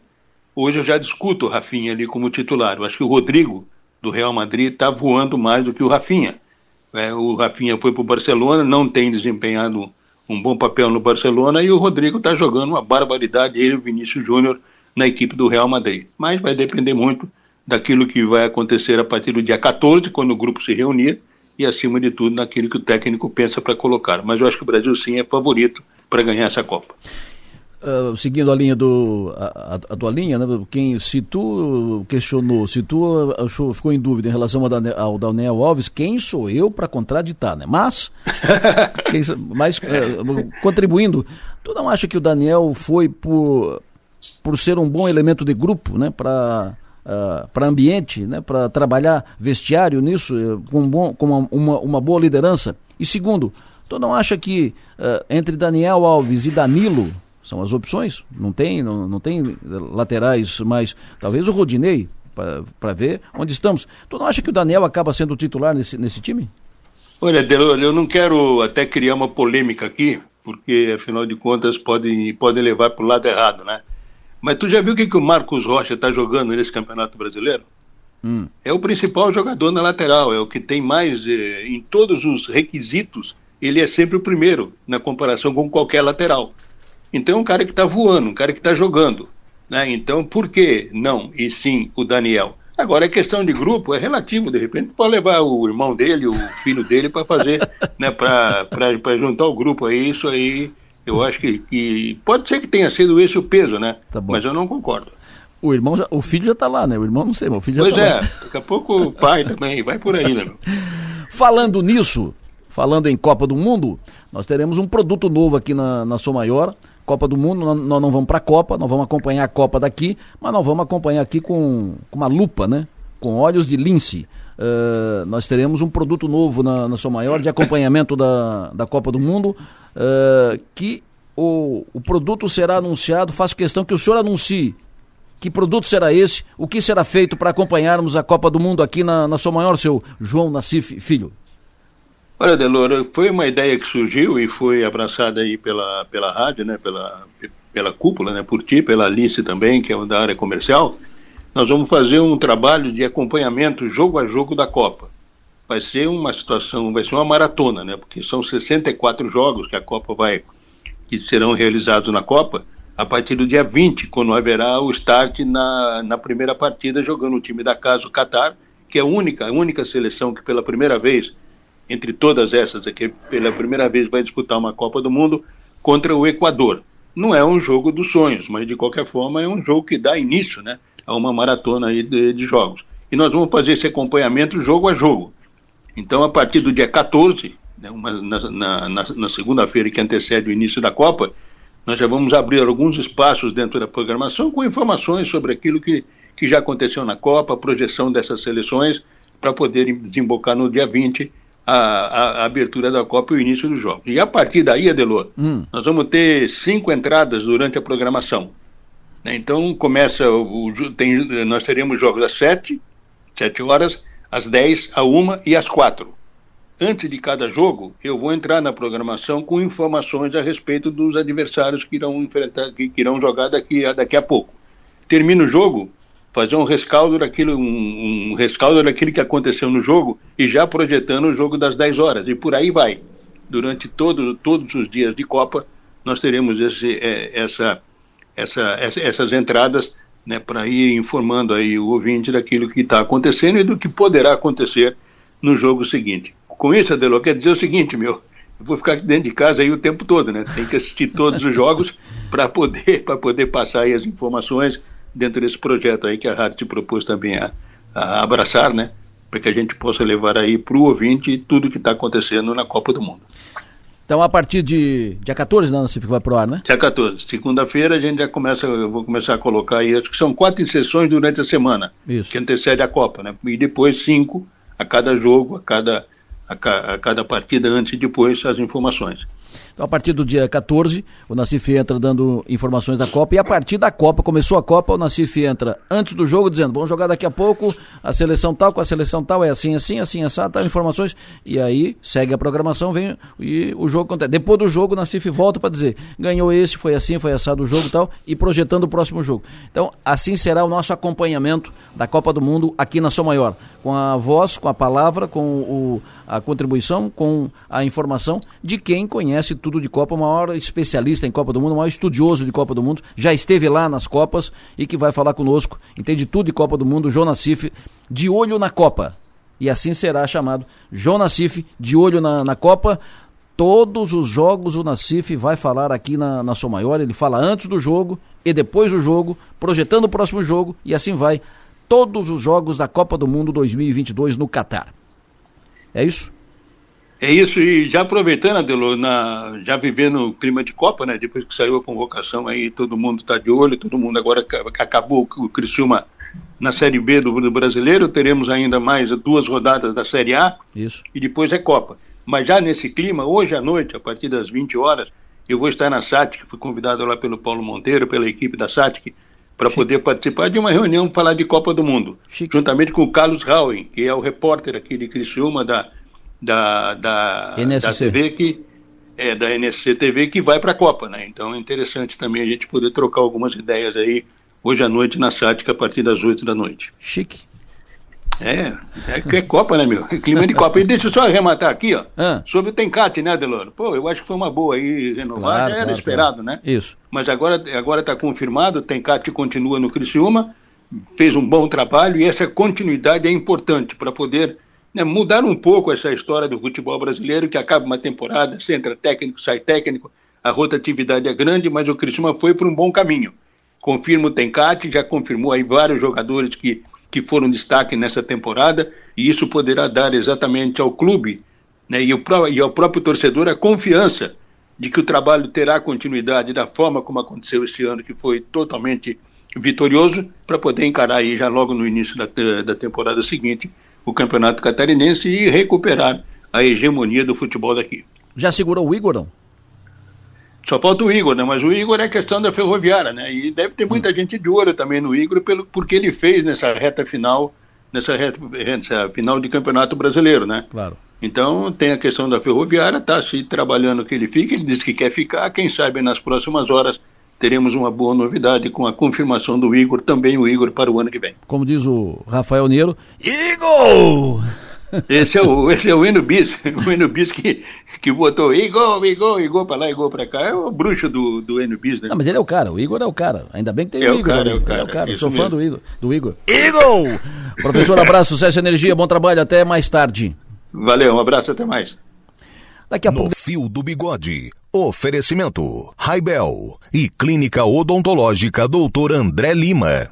Pois bem, depois do intervalo nós vamos falar sobre esse pedido de cassação de mandato da vereadora Giovana. Nós vamos falar daqui a pouco com o secretário-chefe da Casa Civil do governo catarinense, o secretário que está eh, liderando o governo de transição, a, a, o grupo de transição do atual governo. E nós vamos falar outras da política. É um intervalo rápido aqui do meio, voltamos já. Daqui a pouco o Piara Bosque comigo aqui, se, se junta com a minha maga aqui para a gente falar de política. O, falar em Upiara, o, o, Flávio foi a atração de ontem do nosso parlatório. Quem é o Flávio? A gente vai explicar daqui a pouco quem é o Flávio, que foi a atração de ontem, foi trazido pelo Upiara, foi o destaque de ontem do parlatório, foi a atração nova. Mas vamos falar de política local, política Criciúma. Trago ao programa Jonas Martinhago, um dos autores da representação contra Giovana Mondardo. Ontem foi protocolado na Câmara de Vereadores um pedido de cassação de mandato da vereadora Giovana Mondardo por falta de decoro, quebra de decoro. O Jonas, como disse, foi um dos autores dessa representação. Jonas, bom dia. Bom dia, Delor. Tudo bem, prazer ouvi-lo, obrigado pela sua atenção. Me diga, o que, que sustenta essa representação? Qual é a argumentação para a representação que pede a cassação de mandato da vereadora?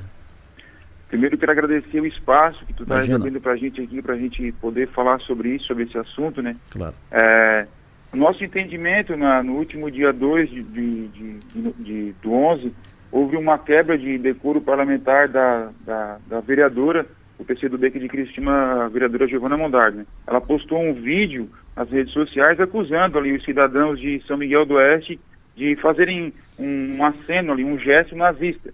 Eles estavam ali em um, um, ato de protesto, um ato cívico de protesto, e ela, ela seguindo a cartilha da esquerda, né, bem a cartilha da esquerda, ela montou isso, ela, ela distorceu os fatos e criou uma narrativa falsa para poder explorar e, e crescer politicamente. Esse é o jogo dela. Inclusive ontem ela fez uma postagem nas redes sociais é, distorcendo tudo isso, né? distorcendo os fatos e se colocando no lugar de vítima. Ela acusando dois desse, dos participantes dessa petição, acusando eles de participarem de, de atos golpistas.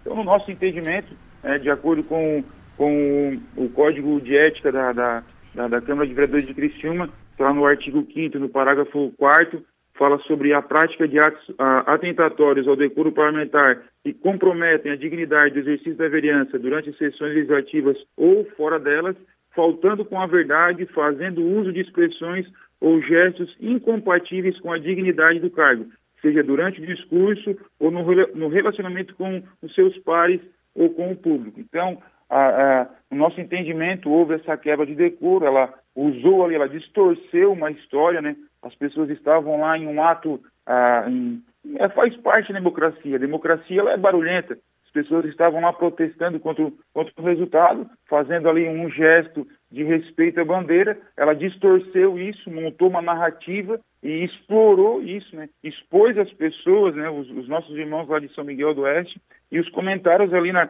nas redes sociais foram os mais horríveis possíveis em relação a essa, essa, essa, esse, esse, essa publicação que ela fez.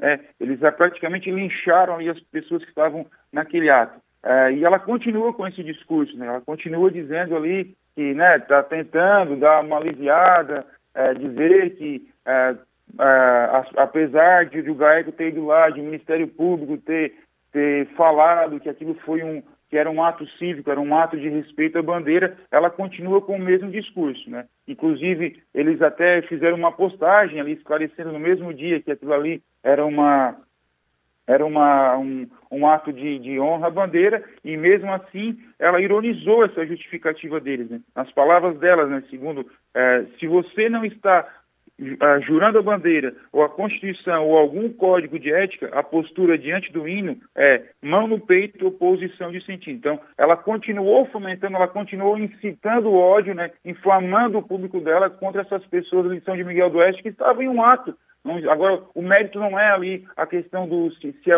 se eles deveriam estar ali ou não, mas é, ela, ela, jogar esse público dela contra aquelas pessoas ali, expor essas pessoas a, a, um inchamento virtual, vamos dizer assim. Então, nós entendemos que houve essa quebra de decoro okay. e protocolamos ontem na Câmara de Vereadores esse, esse pedido e o qual será encaminhado para presidente. Nós aguardamos em andamento desse, desse processo. Perfeito. Maga Estopassori.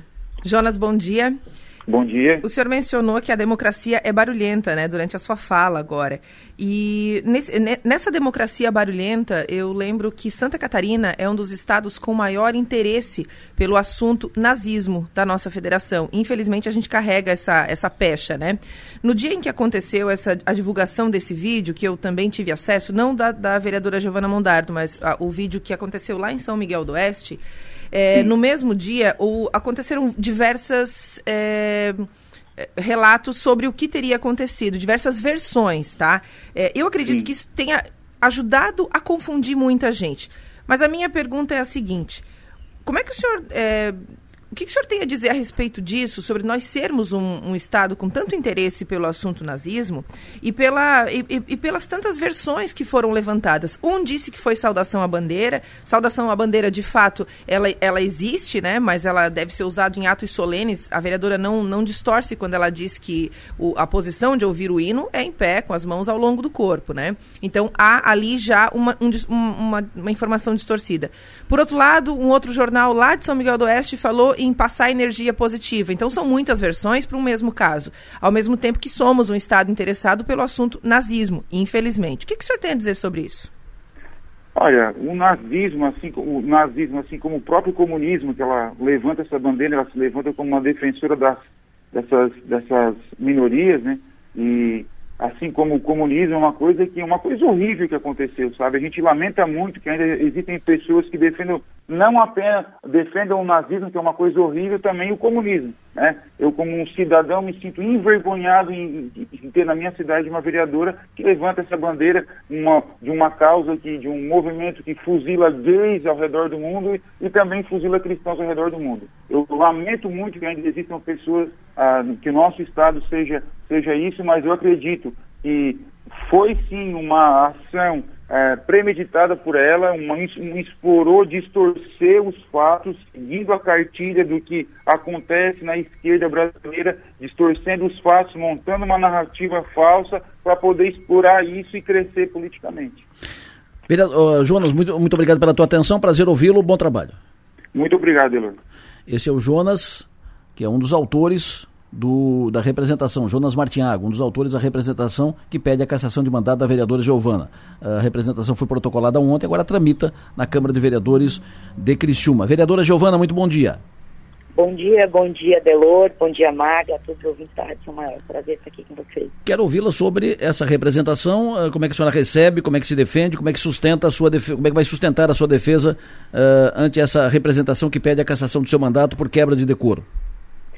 Olha, Delor, eu recebi ontem com muita surpresa, confesso, uh, essa abertura de pedido de cassação, né? Uh, recebi a notícia via rede social, via as notícias também que veicularam por aí, e em seguida me certifiquei de que tinha chegado de fato ao jurídico da casa, que me orientou e que me deu toda a, toda a documentação aí que foi entregue pra, com o pedido de cassação. Mas antes disso, eu preciso contextualizar.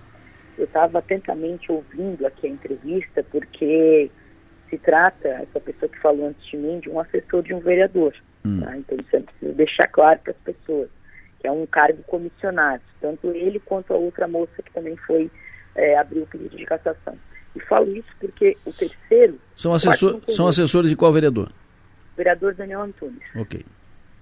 E o terceiro é, é, assessor do deputado estadual, Kennedy Nunes. E o quarto eu já não sei quem é o empresário, né? Que saiu aí, eu não conheço. Não consegui acessar com as informações. Mas vamos lá.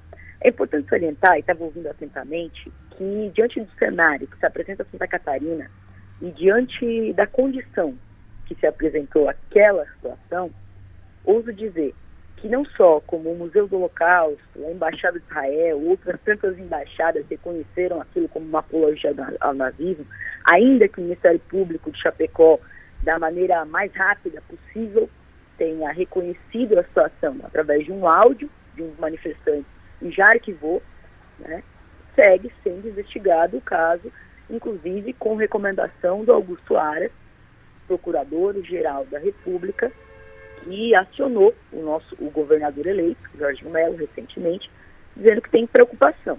Afinal, Adelio, é, ao final de outubro desse, desse ano, foram presos cinco jovens por é, investiga investigados né, por associação ao nazismo, por apologia ao nazismo, com armas, coletes, símbolos, enfim.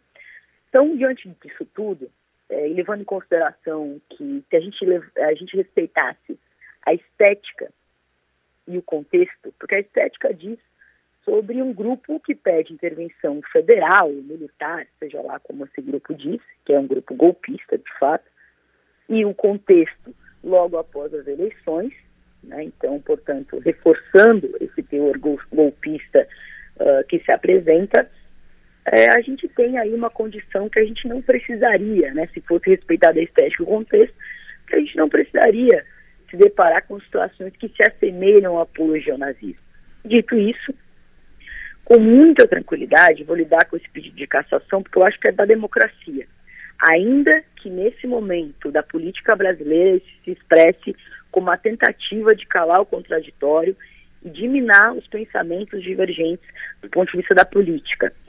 Sou vereadora de oposição na Câmara de Vereadores, todo mundo sabe disso, sabe da minha posição política do ponto de vista eh, nacional. Estive recentemente na Som Maior debatendo com o deputado estadual Gessé Lopes, a qual tenho imensas divergências, mas que coaduna inclusive com a minha, de que intervenção federal, acampamento na frente do, do 28º GAC é golpe, é contra a Constituição.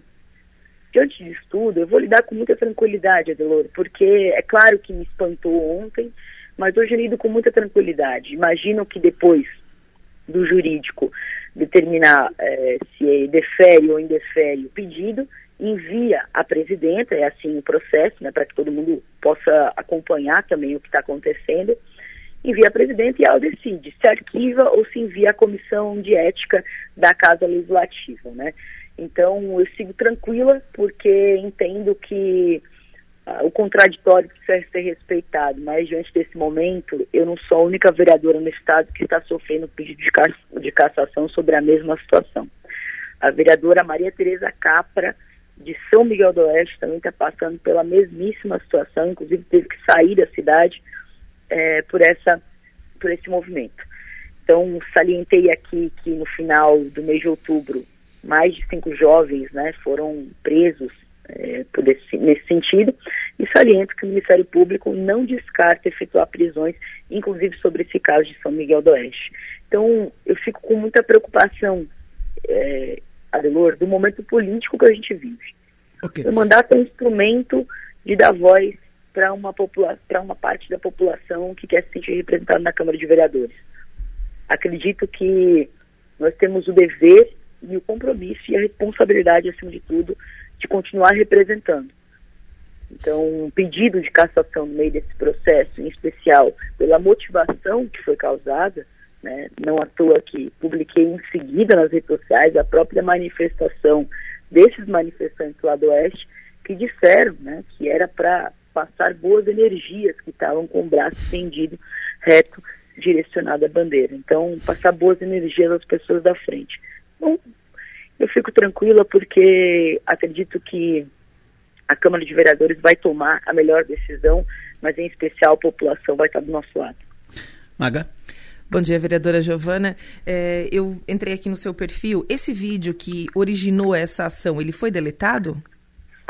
Maga, é, primeiro bom dia, né? É, te agradeço pela pergunta. Eu arquivei o vídeo no mesmo dia. Afinal, eu publiquei em seguida sobre essa manifestação, né? A própria resposta dos participantes ali desse, desse episódio que esclareceram a imagem polêmica. No mesmo dia eu postei a, a situação e arquivei logo aquela porque, é, diferentemente do que o denunciante diz, né? Os discursos de ódio vieram contra mim por denunciar. Né? E eu ouso dizer, Maga, que essa é uma turma que falta elementos para poder me acusar de uma situação dessa, porque a minha função legislativa é de fiscalizar e denunciar o que é inconcebível. Eu cumpri esse papel. Uhum. Agora, o trabalho para eles é uma situação alheia aos seus conhecimentos.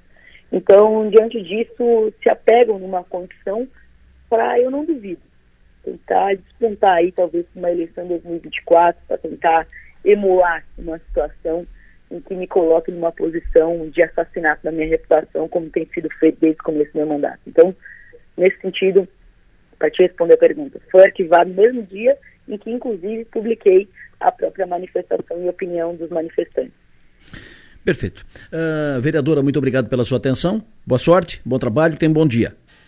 Grande abraço, Delor, Maga, obrigada a todos os ouvintes e sigo à disposição para sanar qualquer tipo de dúvida. Um grande beijo. Com boas energias. Beijo.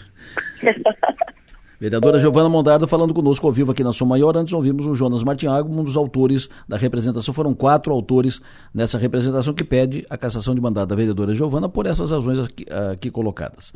Funciona na Câmara, vai para assessoria jurídica, a Procuradoria Jurídica, Assessoria Jurídica vai dar parecer, vai para presidente, eh, vai ser lido em plenário, que vai deliberar se será admitido ou não por maioria absoluta. Se aceita, vai para o Conselho de Ética. Ou seja, vai ser lido em plenário, que vai deliberar se aceita, uh, se, se, se admite ou não, por maioria absoluta. Maioria absoluta é dois terços dos votos. Se for aceita, a representação será então encaminhada ao Conselho de Ética, composto por um vereador de cada bancada, que vai dar então início a um processo. Assim que funciona uh, que vai funcionar, assim que será tratada essa representação na Câmara de Vereadores de Criciúma. Bola para frente. O Piara Bosque, alô, bom dia. Bom dia, Deloro, bom dia, Maga, bom dia, ouvintes da São Maior. Conosco na linha, vamos logo tratando dessa questão da transição de governo. Conosco na linha, o secretário-chefe da Casa Civil do governo catarinense, Giovanni Chiodelli. Juliano. Jo... Juliano, Juliano. Ô, secretário Juliano, como é que vai o senhor? Tudo bem, secretário? Ô, Adelor, bom dia. Bom dia, Kiara. Bom dia, Maga. Obrigado pela oportunidade de estar falando com vocês e cumprimento toda a audiência da Rádio Som Maior. Perfeito. Muito obrigado, secretário Juliano. Começou ontem o processo de transição, primeira reunião ontem, a formalização do, do início da, da, transição. O secretário Juliano, com mais três representantes do governo, e o, o grupo do governador eleito Jorginho Melo, com uh, eh, 14 pessoas nomeadas para a equipe de transição, para o processo de transição. Secretário Juliano, como é que funciona esse processo de transição? Segundo, uh, o, os representantes do governador eleito, eles poderão pedir que informações, até onde vai essa transição, eles poderão ter acesso a todas as instâncias do governo, a todos os espaços do governo. Uh, como é que vai funcionar esse processo, enfim? Ok. Então, antes mesmo da, da eleição do segundo turno, no dia 27 de outubro, o governador Moisés solicitou a Casa Civil que publicasse um decreto dando as diretrizes da transição. Naquele documento já solicitava que o, que o eleito no segundo turno pudesse, a partir daquele momento, fazer as indicações dos membros que teriam acesso às informações e à troca de informações dentro do governo. Essa reunião aconteceu ontem, tivemos o, ex-prefeito Moisés de Luzerna, o Natan e a Dani, que são assessores do, do Jorginho Melo, acompanhando a reunião e eles ontem trouxeram até nós uma lista de 14 membros, que serão as pessoas que terão acesso, e a partir de, de ontem, onde, onde já publicamos no Diário Oficial para dar poderes a eles e também publicidade, e comunicamos aos órgãos de governo que a partir desse momento eles estão autorizados a buscar informações sobre o novo processo, sobre o novo governo, para que a gente possa auxiliar da maneira mais colaborativa e transparente com o governador Jardim Melo. Pergunta, Ubiara. Sim, sim, eu quero saber se está previsto. Bom, primeiro, bom dia, secretário. Queria saber se está previsto, já está previsto algum encontro entre o governador Moisés e o governador eleito Jorginho Melo. Ok, nós, nós, nós já fizemos essa solicitação. O Jorginho ele está em agenda externa, acredito que ele, está cumprindo o compromisso de como senador em Brasília. E após o retorno dele ao nosso estado, o governador e ele provavelmente terão, terão encontro presencial, os dois sozinhos, para tratar de assuntos referentes ao, ao governo. Maga? Eu queria. Bom dia, secretário, primeiro. É, eu Bom queria saber quais assuntos foram tratados inicialmente, quais foram as prioridades dessa conversa? Isso. Então, a primeira reunião, nós fizemos uma breve apresentação sobre o modelo de gestão do governo. Ontem fizemos uma apresentação rápida para esses três membros. E ficou combinado que a partir do Diário Oficial, uma nova reunião seria traçada. No primeiro momento, eles mostraram interesse de, de estar em órgãos centrais do governo para buscar informações e relatórios para tomada de decisão. E a partir de um segundo momento, com os, com os novos secretários, segundo até, até falado pelo governador Jorginho Mello, a partir do dia 1 de dezembro, uh, eles serão apresentados à sociedade e a partir dali colaborando com a transição com os secretários atuais. A nossa intenção é que a transição seja a forma mais colaborativa para que não tenha nenhum prejuízo aos serviços públicos já no início da gestão do Jorginho. Nossa intenção é, é a continuidade das políticas públicas e que tudo dê certo para que o Estado não sinta essa mudança. Vai ter prazo para a transição? A transição vai até o dia 31 de dezembro, ela vai até 10 de, de dezembro? Vai, tem prazo para isso? Isso, nós não tratamos sobre um cronograma mais intenso, mas a, a, o governador Moisés já colocou à disposição que até o último dia do seu governo, toda a sua equipe, todos os secretários, todo o governo estarão à disposição para tratar de qualquer assunto e informação referente ao novo governo. Então, nós, nós estaremos disponíveis até o último dia da atual gestão. O Piara? Eu queria saber, eh, na questão de, de do diálogo com a Fazenda. Deixou claro quem é que é, o, quem é, que é a pessoa desse grupo de transição responsável pelo diálogo direto com o Paulo Eli para tratar de coisas do Caixa? Isso, a gente não tratou, Piara, não tratamos esse assunto de forma exclusiva, mas no grupo que, que foi selecionado, esses 14 membros, ele é composto por membros do, por servidores públicos do Estado. E temos servidores que já estão em órgãos centrais do governo e provavelmente essas pessoas serão as interlocutoras né, junto à Fazenda e os demais órgãos centrais do, do governo. Mas não avançamos na pauta sobre a designação dessas pessoas. Provavelmente no dia de hoje ou no dia de amanhã essa, essa pauta chegue até nós, porque né, nós deixamos claro que o ritmo da transição será guiado por eles. Então nós vamos colaborar, participar, mas a forma de, do, das nossas rotinas e das agendas e cronogramas será definida por ele. Adelor, eu devo salientar que o, o modo como o Piara está tentando descobrir quem será o dono do cofre. É, ele está de olho nisso.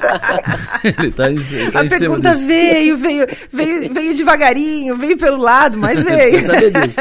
Ela está de olho nisso. Secretário, e agora quais serão os próximos passos efetivos?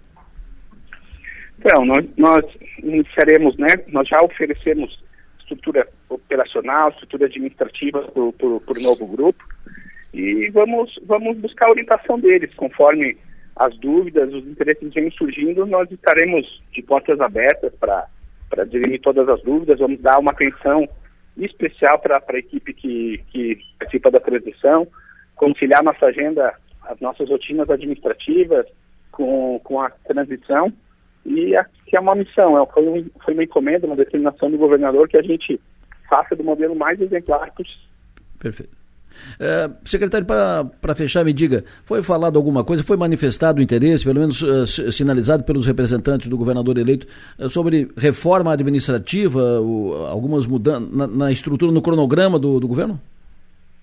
Não, ontem nós não tratamos sobre esse assunto, foi, uma, foi um encontro rápido, mas o, o governador eleito, já durante a, a, eleição, manifestou interesse em já alguns compromissos com mudanças de, na estrutura de governo. Sim. Mas o momento de fazer, o momento que ele vai fazer, uh, tá, compete a ele, né? Mas a gente ainda não, não tocou nesse assunto. Talvez nesses próximos dias, no avanço do diálogo que nós vamos ter com esse grupo, a gente tenha maiores informações e, se possível, colaborar para que a tomada de decisões, a decisão dele seja mais coerente e acertada possível. Perfeito. O Piara, a última. Ah, eu, eu queria saber se quando, quando houve a transição de Moisés para de Eduardo Moreira para Moisés, parte ali da, da, da gabinete vista estava vazio, ficou ali o pessoal da transição. Vocês já, já é, definiram onde é que o pessoal da transição vai, vai poder se estabelecer no centro administrativo? Boa pergunta, Piara. Nós oferecemos estruturas dentro do governo, nós oferecemos a, o gabinete de sala de reuniões da, da Fazenda, é um lugar que tem, tem uma estrutura ótima. Nós e quem que vai ficar lá, secretário? Estou brincando. Nós ainda não, não, não temos essa informação. Mas a, o ponto central da transição deve ocorrer na defesa civil. Nós temos salas de reuniões, uma estrutura muito adequada e propícia para a transição. Nós oferecemos esse espaço, mas também salas e e, e, e salas e, e, salas de reuniões dentro da, do centro administrativo para que eles possam fazer da forma a escolha será deles e de uma, uma forma que ficar mais fácil para a coleta de informações. Secretário, muito obrigado. Núcleo central, eu imagino que vai ser na defesa civil. Perfeito, é lá no Estreito. Secretário, muito obrigado pela sua atenção, prazer ouvi-lo, sucesso e energia, bom trabalho. Obrigado, obrigado Adelor, obrigado Chiara, Magra. Continuamos sempre à disposição de vocês para sanar qualquer dúvida que venha a surgir. Sempre à disposição de portas abertas para toda, toda, toda a comunicação. Perfeito. Sempre muito atencioso, o secretário-chefe da Casa Civil do Governo Moisés, o secretário Juliano Chodelli. Uh, o Piara, o que que tu identificou disso? O que que, quais são os sinais? Eu conversei ontem com algumas pessoas ligadas ao, ao senador eleito e fiquei assim otimista pela dois sinais. Né? É, parece uma, uma decisão de governo, investimento, focar na tecnologia. E acho isso positivo. Né? Não é só dar uma uhum. pincelada, não, uhum. não. Focar na tecnologia vai ser uma das marcas do governo, pelo que eu vi ontem. E essa questão das universidades, uh, de pagar mensalidade das universidades comunitárias para os alunos, uh, ou seja, a universidade paga as universidades comunitárias do sistema CAF, que foi uma bandeira de campanha, sim, falou nisso da campanha toda, mas a sustentação disso, parece uma obstinação do governador essa, essa questão. Então, eu fiquei otimista que eu vi ontem muitas informações uh, sobre isso. Ninguém está falando em público ainda, porque o Jorginho se decretou uh, momento de silêncio, mas uh, eu vi em privado muito disso, que o governador tem cada reunião ele fala, ó, oh, cuidem disso e disso aqui, vocês têm que isso aqui, tem que viabilizar isso aqui e tal. Fiquei otimista com isso. O que mais que tu anotou, Piara? Não, essa questão do, do essa questão do, do, do plano da, da, da, compra das vagas da CAF é um, parece que vem como marca do governo, assim, algo, algo que é uma, uma, sem, no bom sentido, uma obsessão de Jorginho, talvez até falando que é o, o, o, aluno Jorginho que passou cheque uhum. sem fundo para a universidade e mandou segurar, segura aí, que ele tanto falava nos debates. Eu sei, eu sei, tá? como, é que é, eu sei como é que é isso. Está presente, na, tá presente nesse, nesse momento, vem junto com o governador. Agora, o que, o que, o que eu quero ver, inclusive, sentindo falta, a gente vê esse nível nacional nas conversas, é chamar o relator do orçamento para ver onde é que enfia isso aí, em termos de gasto, né? Porque é um bilhão e meio a mais o, na conta do, do um orçamento que já vai ser fragilizado por algumas perdas. Sim. Mas Uh, como, como é uma decisão política, e aí a gente, sempre que a gente fala de política, parece que a gente está falando de politicagem, caro para lá, composição, jogo político. Quando a gente fala uma decisão política, é isso. O político decide uma prioridade e os técnicos vão dar um jeito de fazer isso aí funcionar. Então, a gente vê que tem uma prioridade política do governo, essa, essa compra isso. das vagas da CAF, política no bom sentido. Isso. Uh, no, no, no, no, demais, a gente fica. A, a, a, o que me chama a atenção na, na lista de transição é, é a, a, ausência de nomes ligados ao, ao, que a gente chama de bolsonarismo, a ala mais ideológica do PL, né?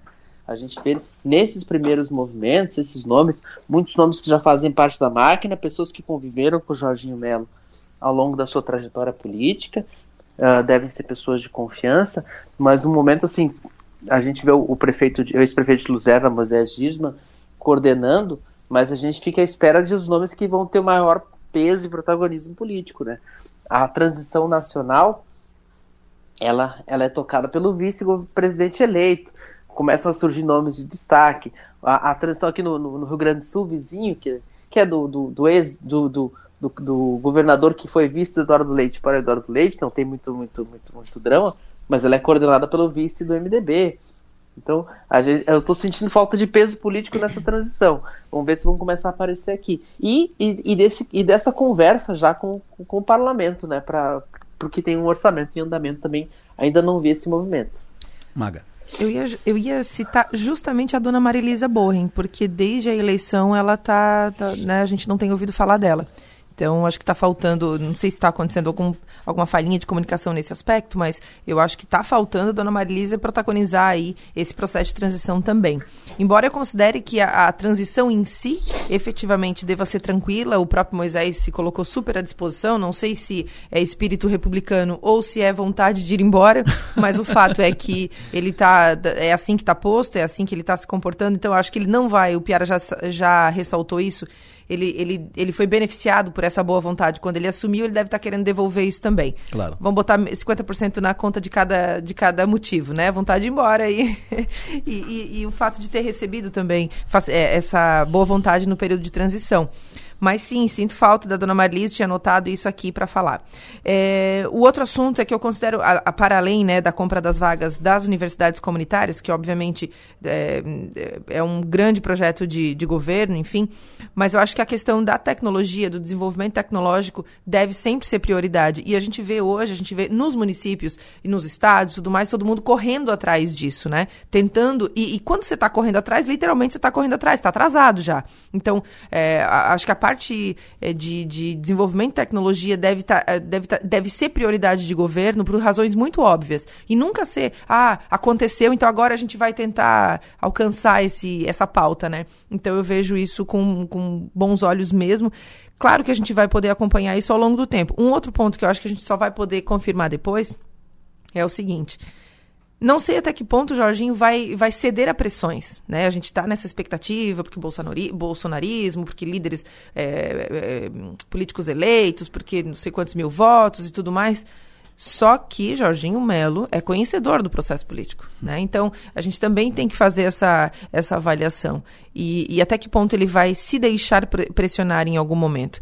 Ele não é. Ele agora vai estar tá governador sob a presidência de um oponente, teoricamente, né? De um outro, uma outra ala ideológica. Então, certamente, o comportamento dele vai ser menos preocupado com essa questão de, ah, porque Bolsonaro, bolsonarismo e tudo mais. Acho que essa é uma questão que, obviamente, a gente só vai poder ver no decorrer de 2023. Mas eu imagino que a, ele, é, a postura dele nesse sentido vai ser um pouco menos preocupada por conta disso.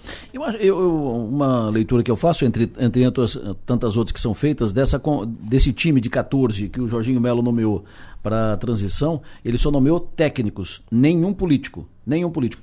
Ah, porque a, a, a, leitura que faço, o entendimento, eu não ouvi isso do Jorginho, mas a leitura, a leitura que faço é que o Jorginho está muito decidido assim em evitar, em não alimentar especulações. Ele não quer saber de especulação sobre secretário. Ele, ele evita todas. E se ele monta um time agora, como está como tá acontecendo com a transição lá no governo federal? O Lula nomeou um time uh, de transição com vários políticos. Todos já estão citados para o Ministério. Ah, porque a fulana vai ser Ministério daquela, que, que ele vai para lá, o outro vai para cá, toma Como o Jorginho quer evitar isso aqui, ele nomeou técnicos que não são conhecidos. Aí continua no ar a interrogação. Quem vai ser secretário? Quem vai ser secretário? Se ele, se ele colocasse lá o Cobalcini, vai ser secretário. Se ele colocasse lá o Ronei Weber, ah, porque vai ser secretário. O Simadon, aí dúvida zero que seria secretário. Se ele colocasse a Carmen Zanotto, então, entendo que a decisão de colocar um grupo só de técnicos é para também evitar especulações sobre futuros secretários. O que, que tu acha disso, Piara? Não, sim, ele, ele, ele, ele deixou bem claro, né? Ele, ele já disse antes do dia 1 de dezembro não tem secretário. O que aparecer não é oficial, é fake. Então acho que ele, ele, ele tira essa temperatura, assim. Acho que é, são nomes do Jorginho, né? Ah, então não é ainda um esboço secretariado. Eu brinquei ontem no parlatório, 14 homens e um segredo secretariado do, do Jorginho, 14 homens e mulheres e um segredo. Quem vai ser secretário do governo Jorginho? A questão da tecnologia, eu queria até fazer um adendo, porque eu conversei com o Edgar Uzui, que, que, que é um, um elo entre a CAT Associação Catarinense de Empresas de Tecnologia e o Jorginho, e o, há um pedido muito forte, explícito a, da CAT, aceito pelo Jorginho, de que a ciência e tecnologia não ficasse mais no desenvolvimento econômico, Hum. que o, ela, ela tivesse um- uma, um- uma, uma pasta própria, uma ligação direta com, com o governador Jorginho Melo, e que ela fosse um tema mais transversal dentro do governo, em vez de ser. ah, ela praticamente dominava o desenvolvimento econômico, que também tem várias atribuições, mas ela, eles querem estão bolando, um- um- esboçando um projeto que- em que ela fique mais transversal no governo. Também vai ser uma coisa uma, um- uma coisa muito forte essa parceria entre a CAT e o governo, que a CAT deve indicar o secretário. Então ah, é algo que a gente pode esperar e um desenvolvimento econômico mais focado no desenvolvimento regional. É, é- vamos ver como é que vai ficar essa- isso na prática. Maga. Eu acho que a missão, a- a- uma das grandes dúvidas da humanidade agora é essa missão do, do Piara, né? De descobrir quem será o dono do cofre. Nem o secretário não, não, não te ajudou, né, o Piara? Não, não, não que eu, que eu esperasse muito, mas assim, né? Um sinalzinho, Não pede né? pro, isso não pede pro adversário. Tem alguns nomes ali que tem, o, na, na, na transição tem auditor interno da Fazenda, que hoje está incorporado à CGE, como César Fernando Cavalli, tem o, o, o Procurador-Geral do Estado, Gerson, Schwertz, foi Casa Civil do governo Daniela, mas acho que a- as respostas não estão na nossa lista dos 14. Essa lista dos 14, esse aí é o pessoal que, que vai estar na máquina, que, que é gente de confiança do Jorginho, mas não são as estrelas. As estrelas, acho que o Adelor matou a charada. Não vai botar ali ninguém que possa ser chamado de secretário. Entregar, entregar o jogo antes, né? É, entregar o jogo antes. Agora, O ah, Jorginho Melo, o Jorginho Melo não conta fofoca nem pela metade, ele não conta a fofoca. não conta e não alimenta. Alô, governador, fofoca pela metade, quase, quase mata os fofoqueiros, né? Então. Presta atenção. Mas, ah, passado esse assunto, virando a pauta, a nossa atração de ontem no parlatório, que foi antecipada aqui, foi a participação do, do Flávio. O Flávio. Que com, com direito à explicação. Por que o nome de Flávio? Por que a opção do Flávio? Que o Piara explicou ontem no o parlatório. nome artístico dele, mas o nome dele era Flávio Basso. Aí eu, eu fiz essa homenagem do, do TNT, dos Cascaveletes, Júpiter Maçã. Aí eu fiz essa homenagem com, com o Caetano, com o Flavinho. Tá bom. Tu sabe o nome de. Eu ver aqui. É, não, não, não. Interessante, né?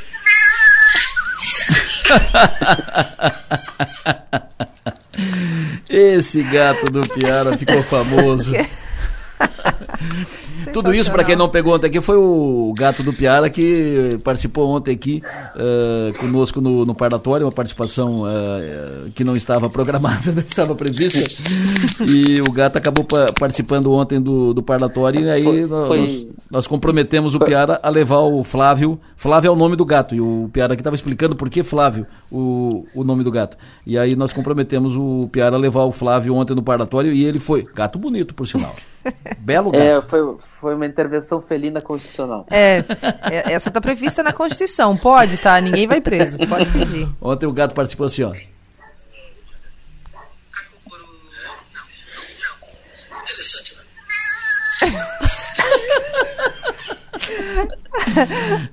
Né? E a Maga aqui conversando sério sobre isso, sobre aquilo, não, sobre o quê, porque a intervenção, porque isso, porque aquilo, porque daqui a pouco o gato. Miau!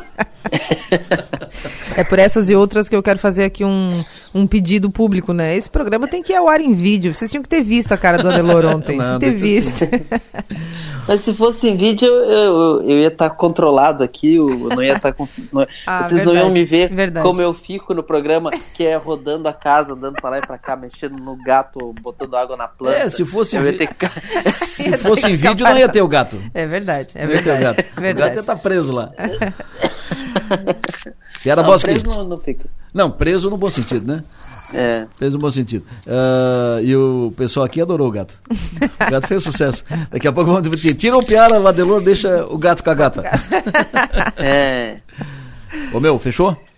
Fechou. Abraço, sucesso e energia, bom trabalho, até amanhã. Até amanhã, Delorão. Até amanhã, Maga. Um abraço pra todos aí. Maga, abraço. Até amanhã. Até amanhã. No plenário, oferecimento. Ser Sul, Naturai. Nossa natureza é se alimentar bem. e Zona Azul de Criciúma. Sempre uma vaga para você. Eu vou ali dar comida pro gato e já volto, tá? Ouvinte fala conosco aqui no programa. Ô Delor, bom dia, Delor. Uma pergunta é, que a dúvida existe, né, em várias, várias pessoas sobre esses, essas manifestações que está tá ocorrendo aí na frente da, dos quartéis. É, quem, que, quem solicita para a polícia para, para ir ali tirar esse pessoal que está ali atrapalhando até o trânsito ali, estão fazendo aquilo ali de moradia? É, as pessoas que não aceitaram, que não aceitaram, que não querem aceitar a democracia, um, um, Estado de Direito onde que a maioria dos deputados se elegeram, né? A maioria dos deputados deles, dos bolsonaristas, se elegeram no Estado. Inclusive o governador. E agora estão dizendo que as urnas foram fraudadas só para beneficiar o Lula. Isso aí é um. Bom, uh, parceiro, eu acho o seguinte, uh, manifestação é livre. Todo mundo pode se manifestar. Se quiser ficar ali até o fim do ano, fica, não tem problema. As pessoas têm todo o direito de se manifestar. Isso é da democracia, Estado de liberdade. As pessoas podem se manifestar, têm todo o direito. Se quiser ficar ali na frente do quartel, se quiser na, ficar uh, na frente do. na praça, uh, na rua.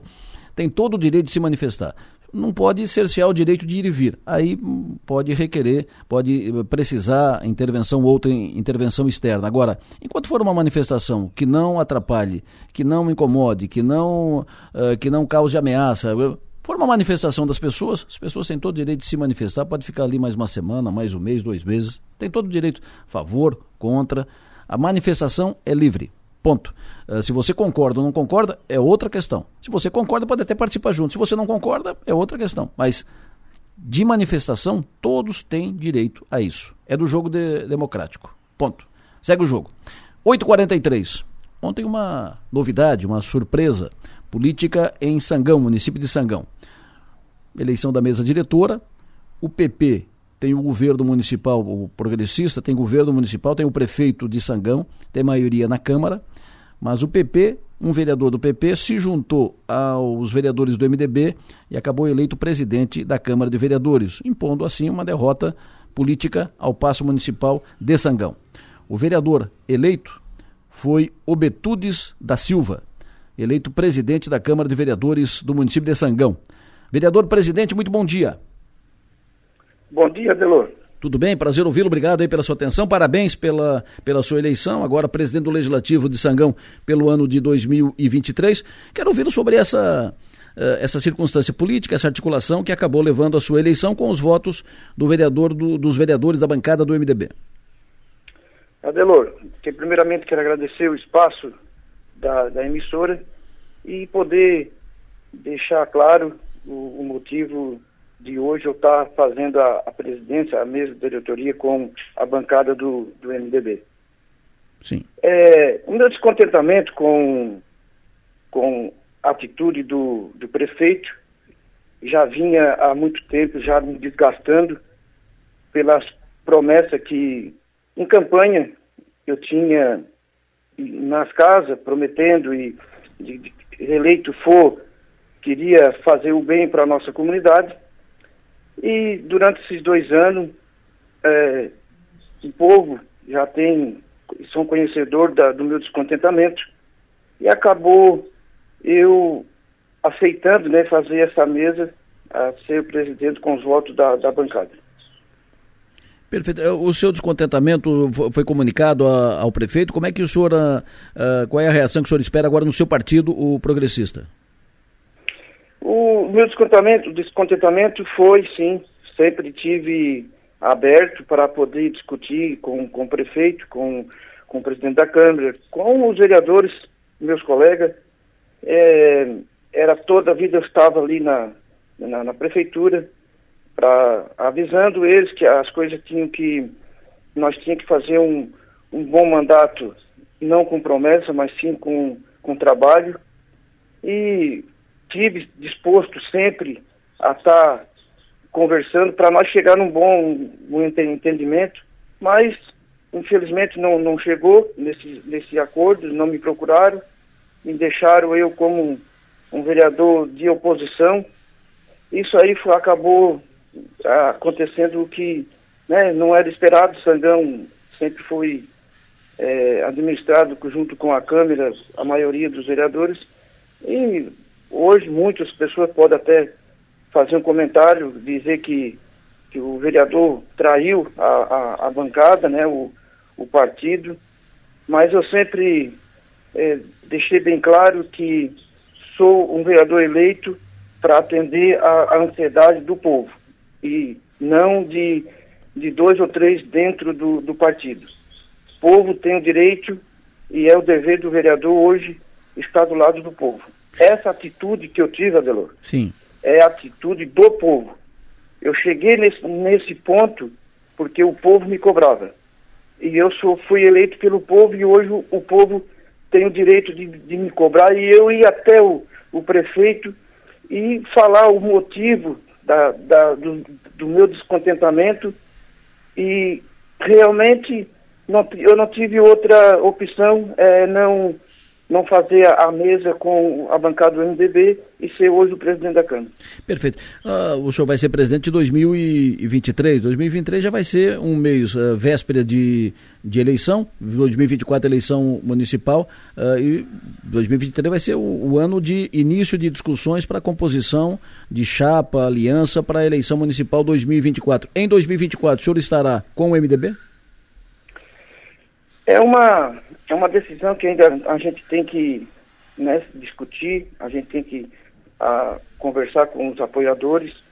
Eu sempre falei para os meus colegas do, do, da bancada, do, do, PP, que a minha, a minha revolta não, não justifica eu sair do partido, não, não tem nada a ver com, com a minha decisão de hoje. Eu estou no partido, procuro agora, amanhã ou depois, estou aqui disposto a conversar com o prefeito e a gente entrar no bom senso para a nossa melhoria do nosso Sangão, para poder cada vez ajudar mais Sangão.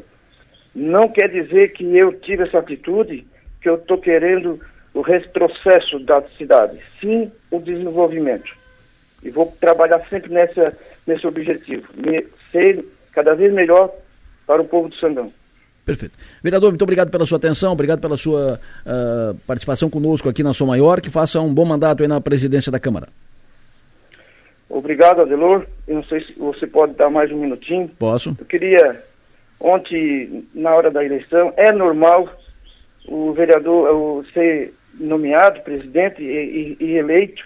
Depois da, da votação, era normalmente é para o vereador subir na tribuna e e agradecer os votos do, do, do povo sandoense, das pessoas que, que confiaram nesse vereador, e não foi o que aconteceu. Fiquei muito chateado, porque não me deixaram eu, eu explicar para o povo, porque eu, teve, teve um vereador, o vereador presidente da Câmara, o João Gilson de Souza, deu o seu discurso falando que eu tive, é, eu não poderia fazer isso, eu podia estar traindo o, o, o partido, mas queria né, dar meu, meu discurso final e, e, não pude. Então fiquei muito chateado, triste com isso, mas eu quero usar aqui o teu espaço para agradecer as pessoas que estão me apoiando, as pessoas que, os vereadores que, que deram o voto para mim, me fizeram eu um presidente da Câmara e que vou continuar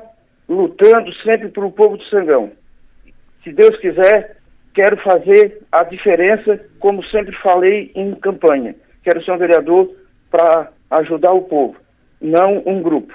O partido existe, sempre vai existir para a gente poder se eleger na, na, no partido. Mas depois da, da eleição, a gente tem que esquecer, nós temos que esquecer o partido e ser um vereador para o povo. E é isso que eu quero ser. Meu muito obrigado e, se Deus quiser, quero fazer um bom mandato. Perfeito. Vereador, muito obrigado pela sua atenção. O senhor tem um bom dia, bom trabalho. Conte sempre conosco aqui, sempre à disposição. Vereador do município de Sangão, vereador Albertudes da Silva, foi eleito ontem presidente da Câmara de Vereadores, na circunstância política que foi aqui tratada e detalhada. Falando em Câmara de Vereadores, a atual presidente da Câmara de Criciúma, Roseli De Luca, termina o seu período como presidente. Ela continuará vereadora, claro, até o final do mandato, mas é, termina o seu tempo como presidente da Câmara agora, final de dezembro. E aí já está definido, pelo, por um acordo político já fechado, firmado, já está definido que o presidente da Câmara de Vereadores de Criciúma, no período 2023, será o vereador Salésio Lima, do PSD. Márcio Sônigo, 10 para as 9, Márcio. O tempo, como é que fica hoje, nas próximas horas? Adelor Lessa, ouvintes da Rádio São Maior, muito bom dia para todos. Então a tendência para hoje é isso aí que está o tempo. É o tempo fechado, algumas aberturas de sol, é, algumas chuvas também durante o dia. Temperatura máxima de hoje ela vai a 22 graus como foi ontem. O vento é um ventinho sul, então para quem sai de casa sai agasalhado. E outra coisa que me chamou a atenção também, as temperaturas, né? Tu vê que lá, na, lá em Urupema, mais uma vez amanheceu com negativo, deu 0,4 negativo em Urupema esse amanhecer. Isso lembra a semana passada que deu aquelas geadas, né? Terça, quarta, quinta-feira. Então, o frio que chegou na semana passada, já faz uma semana, ainda está com força total. Aqui para a região de Criciúma, Uruçanga amanheceu com 12 a 13 graus. Então, a tendência para hoje mantém o tempo bastante nublado, temperatura tarde vai no máximo a 21, 22, ainda tem algumas chuvas durante o dia. Amanhã, quarta-feira, um pouquinho melhor o dia, começando com 12 graus, ainda friozinho. Amanhã já esquenta, vai a 24. Amanhã, se chove, é só uma pancada à tarde. Quinta-feira, melhor dia da semana. Todas as previsões colocam uma quinta-feira sem chuva alguma, amanhecendo frio com 13 graus, já esquentando bem, vai ter uns 28 graus na quinta-feira.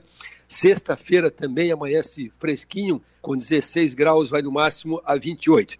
Até me chama a atenção que a sexta-feira vai ser o primeiro dia do mês de novembro que com temperatura adequada para o mês, porque a média histórica é 16 graus na madrugada e 28 graus à tarde. Então a sexta-feira é o primeiro dia que dá uma temperatura normal para novembro, só que também chove na sexta-feira à tarde. E sim, final de semana, alguma chuvinha no sábado e domingo. Então, meus amigos, não nos larga o frio e não nos larga a chuva nesses próximos dias. O melhor dia realmente, sem chuva alguma, é quinta-feira, Adelor Lessa. Previsão do tempo. Oferecimento. El Tarquim, gastronomia e lazer em uma experiência envolvendo fogo e natureza. Bom, sobre as, as manifestações, coloquei no ar há pouco aqui o, a palavra de um ouvinte. Uh, e o outro ouvinte, o Evoi Júnior, uh, mandou mensagem dizendo o seguinte, sobre a fala na manifestação em frente ao 28º GAC, há pouco tal, uh, não se pode cercear o direito de ir e vir, passo ali todos os dias, mas o direito de ir e vir não está sendo respeitado, pois a própria polícia está trancando a rua de vez em quando e induzindo os motoristas, inclusive ônibus, a pegar um caminho alternativo, principalmente no fim de semana à noite. Informação do a manifestação do Evoi contribuindo também com essa discussão. Trocando de assunto, Serra Gaúcha, Gramado. Gramado é um dos pontos, continua sendo um dos, um dos, locais mais visitados no Brasil. E Gramado é impressionante que a cada ano que você vai, Gramado aumentou. Gramado tem novas uh, alternativas, tem expansão de ocupa, da, da ocupação territorial e prédios novos, sempre uh, aprimorando o que faz. Gramado está vivendo o Natal Luz. Vem gente do Brasil inteiro para o Natal Luz e gente do exterior. estive lá no fim de semana tinha gente de Rio Grande do Norte, gente de Brasília, tinha gente de São Paulo, então nem se fala, né? do Norte e Nordeste brasileiro participando lá em Gramado, do, acompanhando o Natal Luz. Quero conversar um pouco sobre esse evento que marca. É hoje, Gramado sempre foi, foi muito conhecido no início pelo frio, Serra Gaúcha, frio, mas o Natal Luz e eu vou confirmar isso agora com o vice-prefeito de Gramado que está conosco na linha, mas salvo o melhor juízo, o Natal Luz deve estar tá levando para Gramado muito mais gente do que o inverno, do que o frio. Vice-prefeito de Gramado, Luia Barbakov, muito bom dia. É, bom dia, Adenor, bom dia a todos os ouvintes aí da Som Maior. É um prazer falar com, com vocês. É, realmente, primeiro eu estava ouvindo a, a, previsão do tempo aí, aqui não é muito diferente, né? Apesar uhum. que tenha aparecido sol diariamente, mas de repente dá uma pancada de chuva e tal, tá, tá bem esquisito mesmo o nosso, o nosso clima aqui. Mas, o, mas nós aqui a Gramado, agora estamos na 37 edição do Natal Luz, né? E realmente a nossa previsão de visitantes nesse período, que vai até 29 de janeiro, é, é em torno de 2 milhões, 2 milhões e 200 mil visitantes. Né? Então, uh, se compararmos com a temporada de inverno, realmente nós recebemos mais agora do que no inverno. Né? Então, são os dois maiores períodos, porque o inverno ele é um pouco mais curto, no caso do Natal Luz, é em torno de 100 dias, né? começou dia 27 de outubro, e, e, no caso que o inverno a gente considera aí meados de junho até o Festival do Cinema, que é meados de agosto, ou seja, 60 dias, né? Perfeito. Uh, vocês esperam quantos, uh, quantas pessoas mais ou menos devem estar em, em Gramado nesse período? É, de, uh, exatamente na faixa de 2 milhões, 2 milhões, 2 milhões e 200 visit, mil visitantes, né? Sim. Agora, uh, desde, de 27 de outubro, que já passaram alguns dias, até 29 de janeiro, que é quando encerra o Natal Luz. Que é mais ou menos a, a expectativa que a gente faz aí no estudo junto com, com o trade turístico, né? Com reservas de, de hotéis, enfim, e também comparando com anos anteriores, a gente tem observado que o movimento continua dentro da mesma linha, né? E como falou agora no início, uh, nós temos recebido uh, constantemente gente de todas as regiões do Brasil e, uh, inclusive, do exterior também, claro, um percentual pequeno, mas temos recebido também do exterior, né? Perfeito. O crescimento de, de gramado é, é, visível. Eu pergunto para o senhor o que, que é uh, resultado da ação do poder público e o que, que é resultado da iniciativa privada. É, na, na, na realidade, eu diria que, que, nós temos que sempre, para responder isso, pegar um, um pouco da, da, da, história dos últimos 50 anos de Gramado, porque uh, todos os eventos, Natal Luz, Festival do Cinema, Festa Colônia, Gramado em Concert, os primeiros períodos, vamos dizer assim, primeiros anos eh, foi bancado pelo poder público, certo. que é o papel do poder público incentivar, eh, dar iniciativa e tal. Então esses eventos foram criados exatamente para movimentar em alguns períodos que eram de baixa temporada, como é o caso do próprio Natal, quando foi criado dezembro, janeiro era baixíssima temporada em Gramado, como o Festival do Cinema, o mês de agosto era de baixa temporada, como o Gramado em Concert, que em fevereiro também era baixa temporada. Então, uh, os, no primeiro período o, era o setor público. Depois passou a, a, ser parceria com a iniciativa privada e a partir de 2011 uh, eh, nós criamos a Gramado Tour, que é uma autarquia municipal. Então, os recursos uh, dos eventos, esses maiores, eles é, não, não saem dos cofres da Prefeitura de Gramado. A própria Gramado Tour gera a sua receita através de patrocínios, através de leis de incentivo e através da venda de ingressos é, nos eventos. Então, hoje, é, a Gramado Tour é, é, uma autarquia totalmente independente da, da, da, da Prefeitura Sim. e ela gera os próprios recursos. E, fora isso, tudo que tem se observado e visto aí são investimentos da iniciativa privada, a grande maioria são empreendedores locais e a prefeitura não dá nenhum incentivo. Hum. Ou seja, uh, os investidores uh, fazem todo, todo enfim, uh, colocam seus recursos, enfim, criam seus parques, restaurantes, revitalizam os seus estabelecimentos, mas o município ele não, não tem dado incentivo nenhum uh, para esses investimentos. Porque tem ali, por exemplo, tem vários pontos de gramado. Tem, por exemplo, um espaço ali de, de gramado onde montaram o Snow Valley, que é o, uh, o espaço de gelo. Tem o Snow, o, o, Snow Valley, que é de, não, tem o, o espaço de água, de gelo, e tem um hotel ali enorme. Tudo aquilo é um complexo Sim. só? é tudo um, é, é do mesmo grupo, né? Hum. É um grupo de investidores, é, a maior parte é pessoal de Gramado, inclusive famílias nativas aqui de Gramado, hum. e isso é um complexo só, que é o Snowland, que é o parque de neve, tem o Aquamotion, que é de águas termais, e o hotel.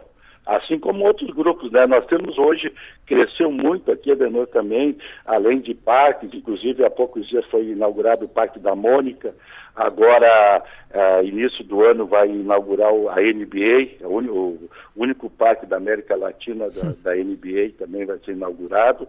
Uh, muitos restaurantes temáticos também que estão fazendo grande sucesso, aí fantástico, todos eles são 100% privados, sem nenhum incentivo do, do, município. O que a gente faz, obviamente, claro. é bem receber o pessoal, é, é, tentar assim auxiliar na logística quando necessário, mas não, não, não onerando o, os cofres públicos, né?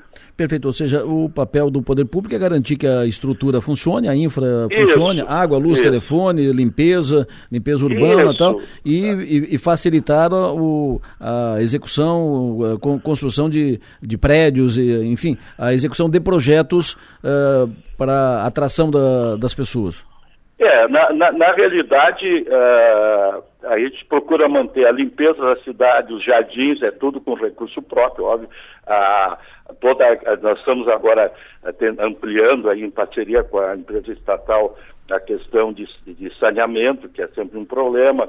Ah, decorações, que nem agora o Natal, ah, a Gramado Tour faz a parte dela, o município entra com a iluminação pública e tal, claro, ah, existe. E a questão de construções, na verdade, o nosso plano diretor, que inclusive agora está sendo totalmente revisado e, deve ser sancionado a semana que vem, deve ser aprovado pela Câmara semana que vem, ele continua restritivo, né? ele continua ah, mantendo a proibição de prédios acima de quatro pisos, no caso térreo mais três, ela, ele continua restritivo. Também a questão do uso do solo bem restritivo, a gente, a gente tem esse crescimento, mas a gente tem um certo cuidado para não descaracterizar a cidade. Então, o que se observa agora é muito investimento na área de parque, na área de lazer, de entretenimento, que acabam contribuindo para movimentar a estrutura né, que está instalada em Gramado. Hoje são mais de 24 mil leitos de hotéis, em torno de 280 a 300 restaurantes, comércio muito grande. Então, eh, agora esses parques eh, e espaços assim de, de entretenimento que tem crescido muito aqui em Gramado. Perfeito. É interessante isso, o plano diretor não permite prédios acima de três pavimentos? É, é o térreo mais três e o subtelhado. Isso já isso vem desde os anos 70 e agora no novo plano diretor está sendo vai continua sendo mantido. E essa é uma característica de, de Gramado que talvez é um diferencial. Eh, nós não temos tirando um prédio no centro que deu motivo para essa lei lá em 1970, 71, que é ali na perto da Rua Coberta, que ele acho que tem seis ou sete andares, eh, não, não tem nenhum prédio que foge disso. Muitas vezes até no visual pode, porque pode ser um, um pé direito, como se diz aí, um pouco mais alto, menos alto, mas é o térreo, mais três andares e o subtelhado, né? E o subsolo, óbvio, né? Estacionamento, essas coisas todas, né? Perfeito. Isso continua, então são praticamente 50 anos que, que tem essa lei. Eu conversei aí na. Fui atendido aí no, no fim de semana enquanto estive aí por ah, garçom de Tubarão aqui, Jaguaruna, garçom do, do Ceará, ah, da Paraíba ah, e por aí afora. É, é, o, o- material humano, o recurso humano que, que vem de fora para Gramado, que é evidente que Gramado não tem, não tem material humano suficiente para mão de obra para atender todas a- as necessidades. Vem principalmente da onde, vice-prefeito?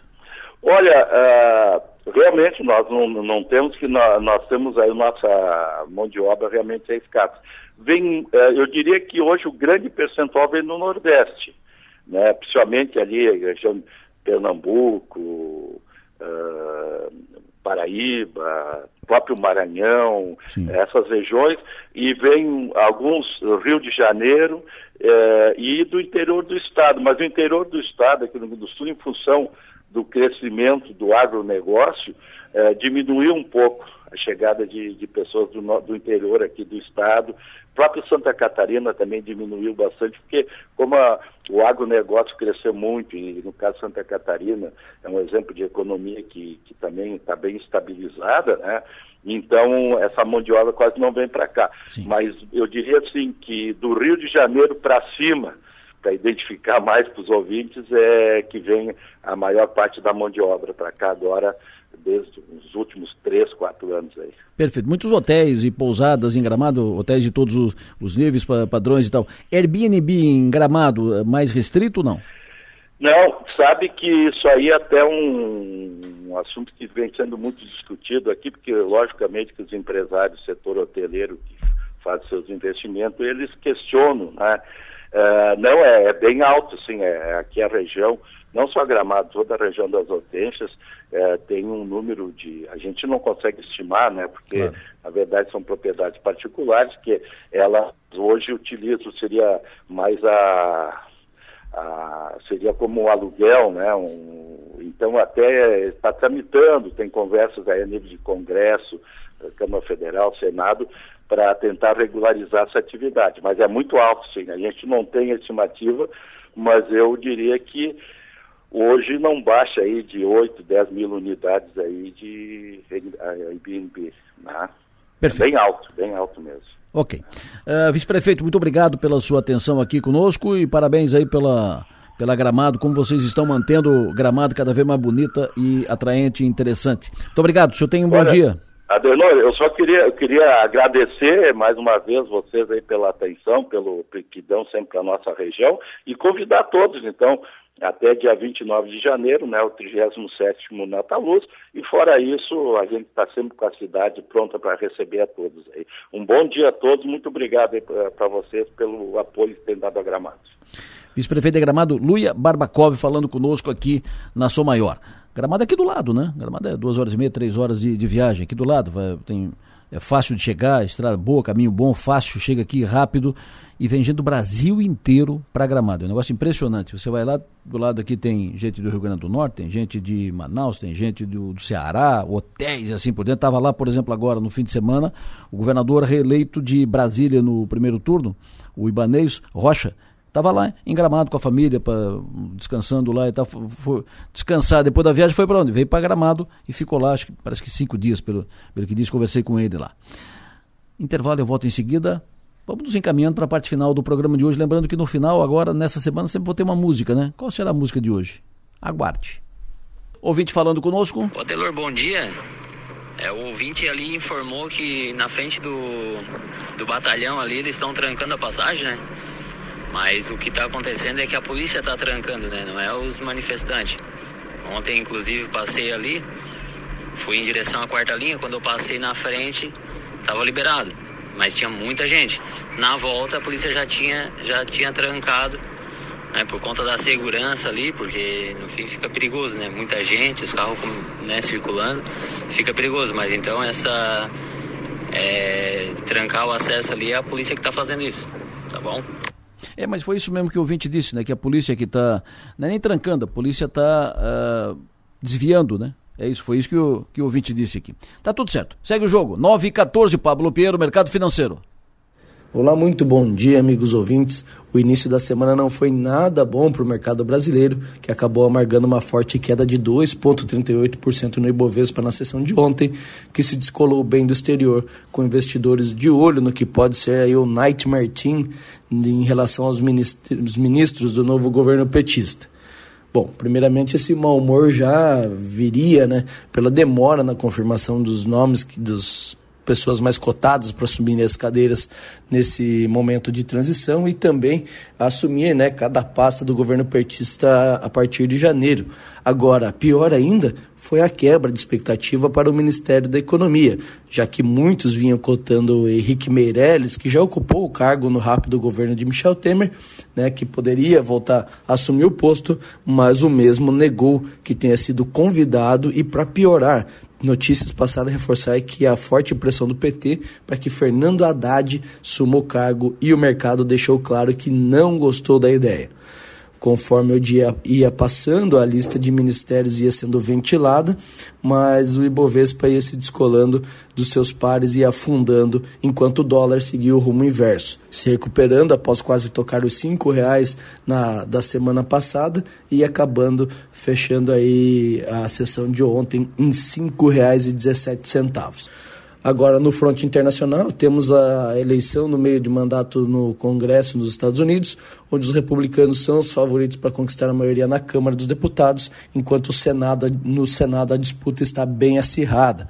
Assim como o nosso momento, os americanos tentarão ajustar os próximos passos do governo Joe Biden para que o populismo não atrapalhe a reorganização econômica pela qual o país está passando. Agora, voltando já para o mercado nesse, nessa terça-feira, os principais índices asiáticos já encerraram suas negociações, e fecharam sem direção definida. Um destaque apenas para a queda de 0,4% no principal índice chinês, ainda repercutindo a decisão de manutenção da política de Covid-0 no país. Já na Europa, tivemos dados de venda no varejo que vieram melhores que o esperado, apontando um crescimento em setembro e nos Estados Unidos, os futuros norte-americanos apontam para uma leve alta entre 0,1% a 0,3%, aguardando principalmente então as eleições, como eu comentei, o dia por lá é, pode ser um pouco mais agitado. E no mundo das commodities o petróleo do tipo Brent, que é referência para Petrobras, negocia com queda de 0,45% aos 97 dólares e 50 centavos o barril, enquanto o minério de ferro negociado na bolsa do Dalian teve uma alta de 2,6%, seguindo aí no seu rally, esperando que os chineses adotem mais estímulos ou pelo menos derrubem essa questão da Covid-0. Certo, meus amigos, por hora é isso. Desejo a todos uma ótima terça-feira, bons negócios e até a próxima. No bolso e na bolsa. Oferecimento. Locativa. Rendercar Service. Oficina especializada Audi. E Hotel Darouti. Jorginho Melo foi eleito governador. Uh, não tinha aliança, o partido só. Vai fazer composição agora para fazer maioria na, na Assembleia. E ele disse que não vai tratar de secretariado antes do dia 1 de dezembro. E tudo certo. O governo federal é um governo maior, mais partidos, uma aliança maior, uma frente ampla tal. Então não precisa ter pressa. Na, na, na pau que bate em Chico, bate em Francisco. Compreende aqui, compreenda lá. Né, o, já vi para o Ministério da Economia, o Haddad sim, também já ouvi, mas já ouvi o Alckmin como cotado para o Ministério da, da Fazenda, da, da Economia. O Alckmin já vi cotado para quatro ministérios, mas para a Economia viu o Alckmin, viu o Pércio Arida, o Meirelles. O Meirelles não disse que não será. Ele não disse que não foi, ele disse que não foi convidado. Ninguém foi convidado. Então, devagar com a dor que o Santa é de Barro, tem muito tempo ainda, tem tempo até o final do ano. Eu, por sinal, acho um absurdo, acho equivocado, você ficar. Porque, por exemplo, quem foi eleito primeiro turno, o governador no, no, no, primeiro turno, foi eleito no início de outubro. Então tem outubro, novembro e dezembro. Três meses para transmissão de cargo. Para que tanto tempo? Aí foi eleito agora, final de, de outubro, aí tem dois, 60 dias para transmitir. Não precisa, para que tanto tempo? Pode fazer com um tempo menor na, na França, por exemplo, eleito hoje, amanhã entrega o cargo, entrega a chave. Entendeu? Amanhã pe, pega a chave. Então, mas é a regra, está posto aí. Os, os nomes virão daqui a pouco, seja no governo do Estado, seja no, no governo federal. E no, especulação é o que mais tem. Nomes para a Fazenda, então, para o governo federal é o que mais tem. É o que mais tem. Vamos aguardar que daqui a pouco os nomes vão surgindo. 9 e 18 o Mampituba conquistou nesse fim de semana, o Mampituba Clube, que é uma, um dos orgulhos de Criciúma. Mampituba conseguiu, conquistou nesse fim de semana o título de Clube Top 100 Ouro pela Confederação Nacional dos Clubes. Apenas 10 clubes de todo o Brasil receberam a premiação. É um dado importante. Todo mundo já conhece o Mampituba, tem orgulho do, do Mampituba, sabe da dimensão do Mampituba, que aquilo é uma cidade.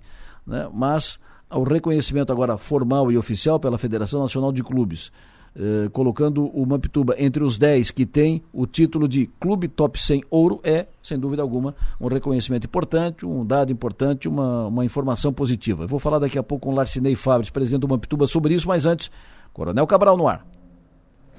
Bom dia, Delor. Bom dia a você, ouvinte Som Maior.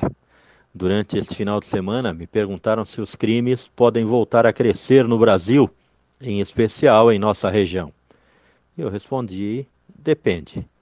Para que um crime não aconteça, de acordo com os cientistas criminais, há necessidade de investimento naqueles cinco eixos de atuação que falo sempre por aqui: o eixo da saúde, da assistência social, da infraestrutura e da educação, além do eixo da segurança pública propriamente dita. É notório que nos últimos 30 anos vimos avançando em todos os quatro primeiros eixos. Mas para que tudo se complete, é necessário o devido cuidado com o investimento em um eixo estruturante valiosíssimo, que é o eixo da própria segurança pública. A Polícia Militar, por exemplo, desde que entrei nela em 1984, não sofreu qualquer aumento de seu efetivo, ou melhor, nesses quase 40 anos, passou de 14.500 homens para pouco mais de 10 mil homens em nosso estado. Este não é um problema só de Santa Catarina, esse é um fator que afeta todas as polícias no Brasil, incluindo-se aí a própria Polícia Civil. Outro fator que afeta em cheio a segurança pública é a desconstrução das polícias de maneira abissal, que é feita pela grande mídia e pelos ditos intelectuais que tentam transformar o organismo policial em um amontoado de trogloditas desprovidos de cérebro, transformando a marginalidade em um grupo de coitados sem oportunidade. Outro problema sério é o enfraquecimento da lei penal, principalmente com a geração daquilo que chamamos no direito de garantismo penal, onde os direitos continuam sempre levando ampla vantagem sobre os deveres.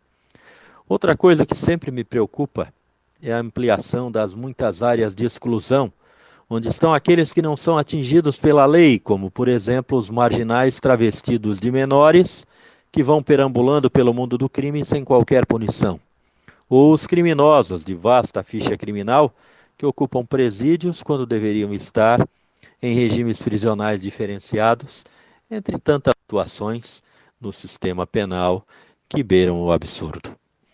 Agora, se fala em liberação geral de presos provisórios, como se num passe de mágica, através de uma retórica criminológica convincente, todos esses presos virassem os melhores cidadãos do mundo, amplamente aptos a voltar ao convívio social. E a conta desta clemência velada aos criminosos vai chegar e vai nos atingir em cheio novamente. Temos que ficar muito atentos para que a preservação de direitos não vire um verdadeiro vale-tudo penal, cujo remédio para tentar retificar a situação será caro e com enormes efeitos colaterais. Fique atento, não caia em discursos bonitos sem qualquer efeito prático positivo. Por hoje é isto. Minha continência a todos e até nosso próximo comentário. Cidadania e Segurança. Oferecimento. Celesp, Materiais Elétricos e Iluminação. E Ceprag, Cooperativa de Eletricidade de Praia Grande. Antes de colocar o Larcinei no ar, presidente do Mapituba, uma informação aqui preocupante para a economia do Estado. Vivemos todos em Santa Catarina e isso eh, deve preocupar a todos. Santa Catarina prevê, isso é governo do Estado, isso é oficial. Santa Catarina prevê deixar de arrecadar 20 bilhões de reais em 2023 por conta da renúncia fiscal. O valor é a soma de benefícios, subsídios e outros regimes especiais de tributação concedidos pelo Estado para, entre outras coisas, incentivar o desenvolvimento de certas atividades econômicas ou regiões. O número aparece no projeto de lei orçamentária para o próximo ano, que foi proposto pelo governo Moisés e tramita na Assembleia Legislativa de Santa Catarina, onde precisará ser aprovado antes de receber sanção do governador. O documento formaliza previsões de receitas e despesas do Estado e é elaborado sempre no ano anterior ao que entra em vigor. Em 2022, a previsão de renúncia fiscal ficou em 14 bilhões. Haverá assim um aumento de 43,3% para o próximo exercício fiscal. O montante poderá uh, acabar sendo maior ainda, já que o número consolidado costuma fugir da projeção que é permitido pela Lei de Responsabilidade Fiscal. É um número forte, né? 20 bilhões de reais para 2023. Trocando de assunto, agora sim, no ar comigo, o presidente do Mampituba Clube, presidente Larcinei Fabris. Bom dia, presidente. Muito bom dia, Delor. Bom dia aos ouvintes da Rádio São Maior. Prazer Estamos ouvir. aí com mais uma bela notícia para a cidade de Criciúma, né? Exatamente, parabéns pela pela, por essa conquista, pelo título dado ao Mampituba, Clube Top 100 Ouro. Quero saber o que representa para o clube uh, e o desafio que se dá né, quando passa a ser incluído entre o, o Top 10. Apenas 10 clubes no Brasil têm esse título, eh, receber essa, essa premiação. A partir disso, além do re, primeiro o reconhecimento, depois o desafio colocado de continuar nessa faixa, né? É, isso aí é uma honra, né? É, o clube, uh, o, a placa top ouro, a, a, o, clube, o recebeu a placa ouro, que é uma das maiores congratulações e reconhecimento, é o Oscar do segmento clubístico, né? Sim. No Brasil, que é um prêmio que tem como objetivo premiar o clube de destaque do ano no desenvolvimento de todas as suas atividades sociais, esportivas, culturais, filantrópicas, de comunicação principalmente, né? E a que, que contribuíram durante o ano e numa sequência, eh, para receber a placa Top Ouro da Fina Clubes entre os o Top 10 2022, os melhores clubes do Brasil, uh, passa por uma, por uma seleção, uma uh, eleição, hum. certo, do, dos demais clubes do Brasil, onde que uh, é, é, um degrau. O clube ele recebe a, duas placas padrões durante dois anos consecutivos, depois vem a placa bronze de destaque, vem a placa prata de destaque e por fim a definitiva que é a placa ouro. Então, uh, vários clubes do Brasil estavam habilitados a receber a placa ouro. Numa, no julgamento da própria Fina Clubes, colocou o Mambituba como destaque, colocando entre os 10 melhores clubes do, do Brasil para receber nesse ano 2022, lá em Foz do Iguaçu, foi realizado esse final de semana, no Congresso Brasileiro de Clubes, promovida pela Confederação Brasileira uh, de Clubes, a, a, Confederação Nacional de Clubes, que é a de receber uh, a, a placa ouro uh, dos 10 melhores clubes do Brasil. Então a responsabilidade é muito grande e a satisfação de um clube do interior de Santa Catarina, como eu coloquei na minha fala, de receber essa grandiosidade de destaque do, dos melhores clubes do Brasil, né? E a coloca, Delor, que a, os demais clubes que receberam, a gente está entre eh, esses 10, que é o próprio Mambituba, o Alphaville Tênis Clube de São Paulo, a Associação Brasileira Hebraica de São Paulo também ganhou a placa ouro. Clube Atlético Paulistano de São Paulo. Clube de Natação Regatas Álvares Cabral, lá do Espírito Santo. O Clube Espéria de São Paulo, que é um clube fantástico também. Clube Paineiras de Morumbi de São Paulo recebeu. Clube Recreativo Dores, aqui do Rio Grande do Sul, que é também um, um, um clube fantástico do Rio Grande do Sul, que tem mais de 30 mil sócios. Graci, o, o Graciosa, que é o Clube do Paraná e a Sojipa de Porto Alegre também recebeu a placa ouro entre os destaques de 2022, o top 10, né, os melhores para o Brasil. E o Mapituba aí presente, né, mais uma vez, com deixando nossos associados felizes com essa homenagem que a gente recebeu da Plana Clube, da Delor. Maravilha, parabéns. Todos nós temos o maior orgulho do, do Mampituba, uh, Mampituba que é cristiumense, uma das marcas mais tradicionais da cidade de Criciúma e muito bem administrado.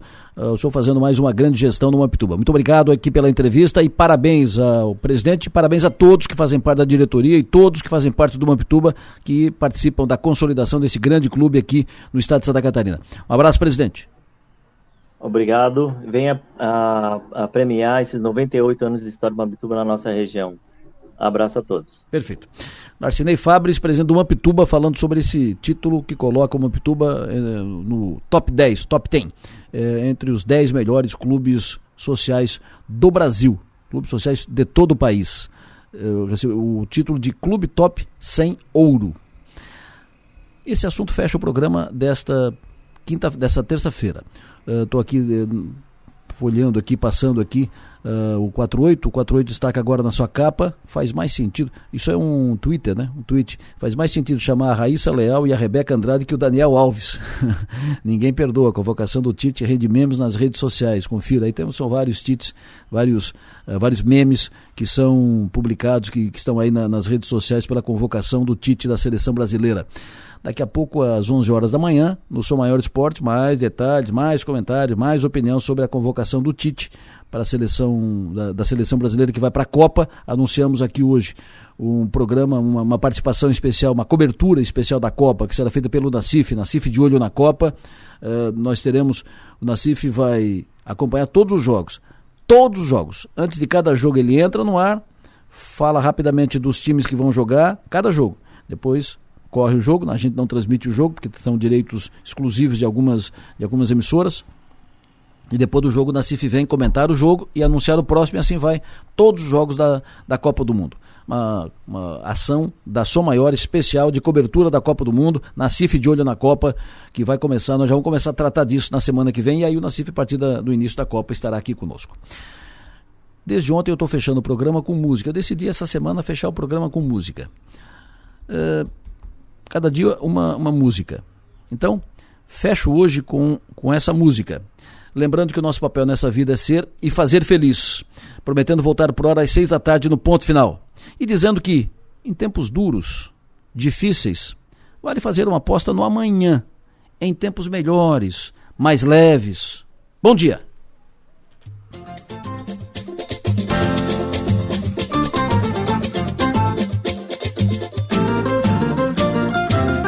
Cultiva a semente do amor, segue em frente, não se apavora. Se na vida encontrar sabor, vai saber esperar sua hora. Quem cultiva a semente do amor, segue em frente, não se apavora. Se na vida encontrar sabor, vai saber esperar sua hora. Às vezes a felicidade demora a chegar. Aí é que a gente não pode deixar de sonhar. Guerreiro não foge da luta e não pode correr. Ninguém vai poder atrasar quem nasceu pra vencer. É dia de sol, mas o tempo pode fechar. A chuva só vem quando tem que molhar. Na vida é preciso aprender. Se colhe o bem que plantar. É Deus quem aponta a estrela que tem que brilhar. Pega essa cabeça,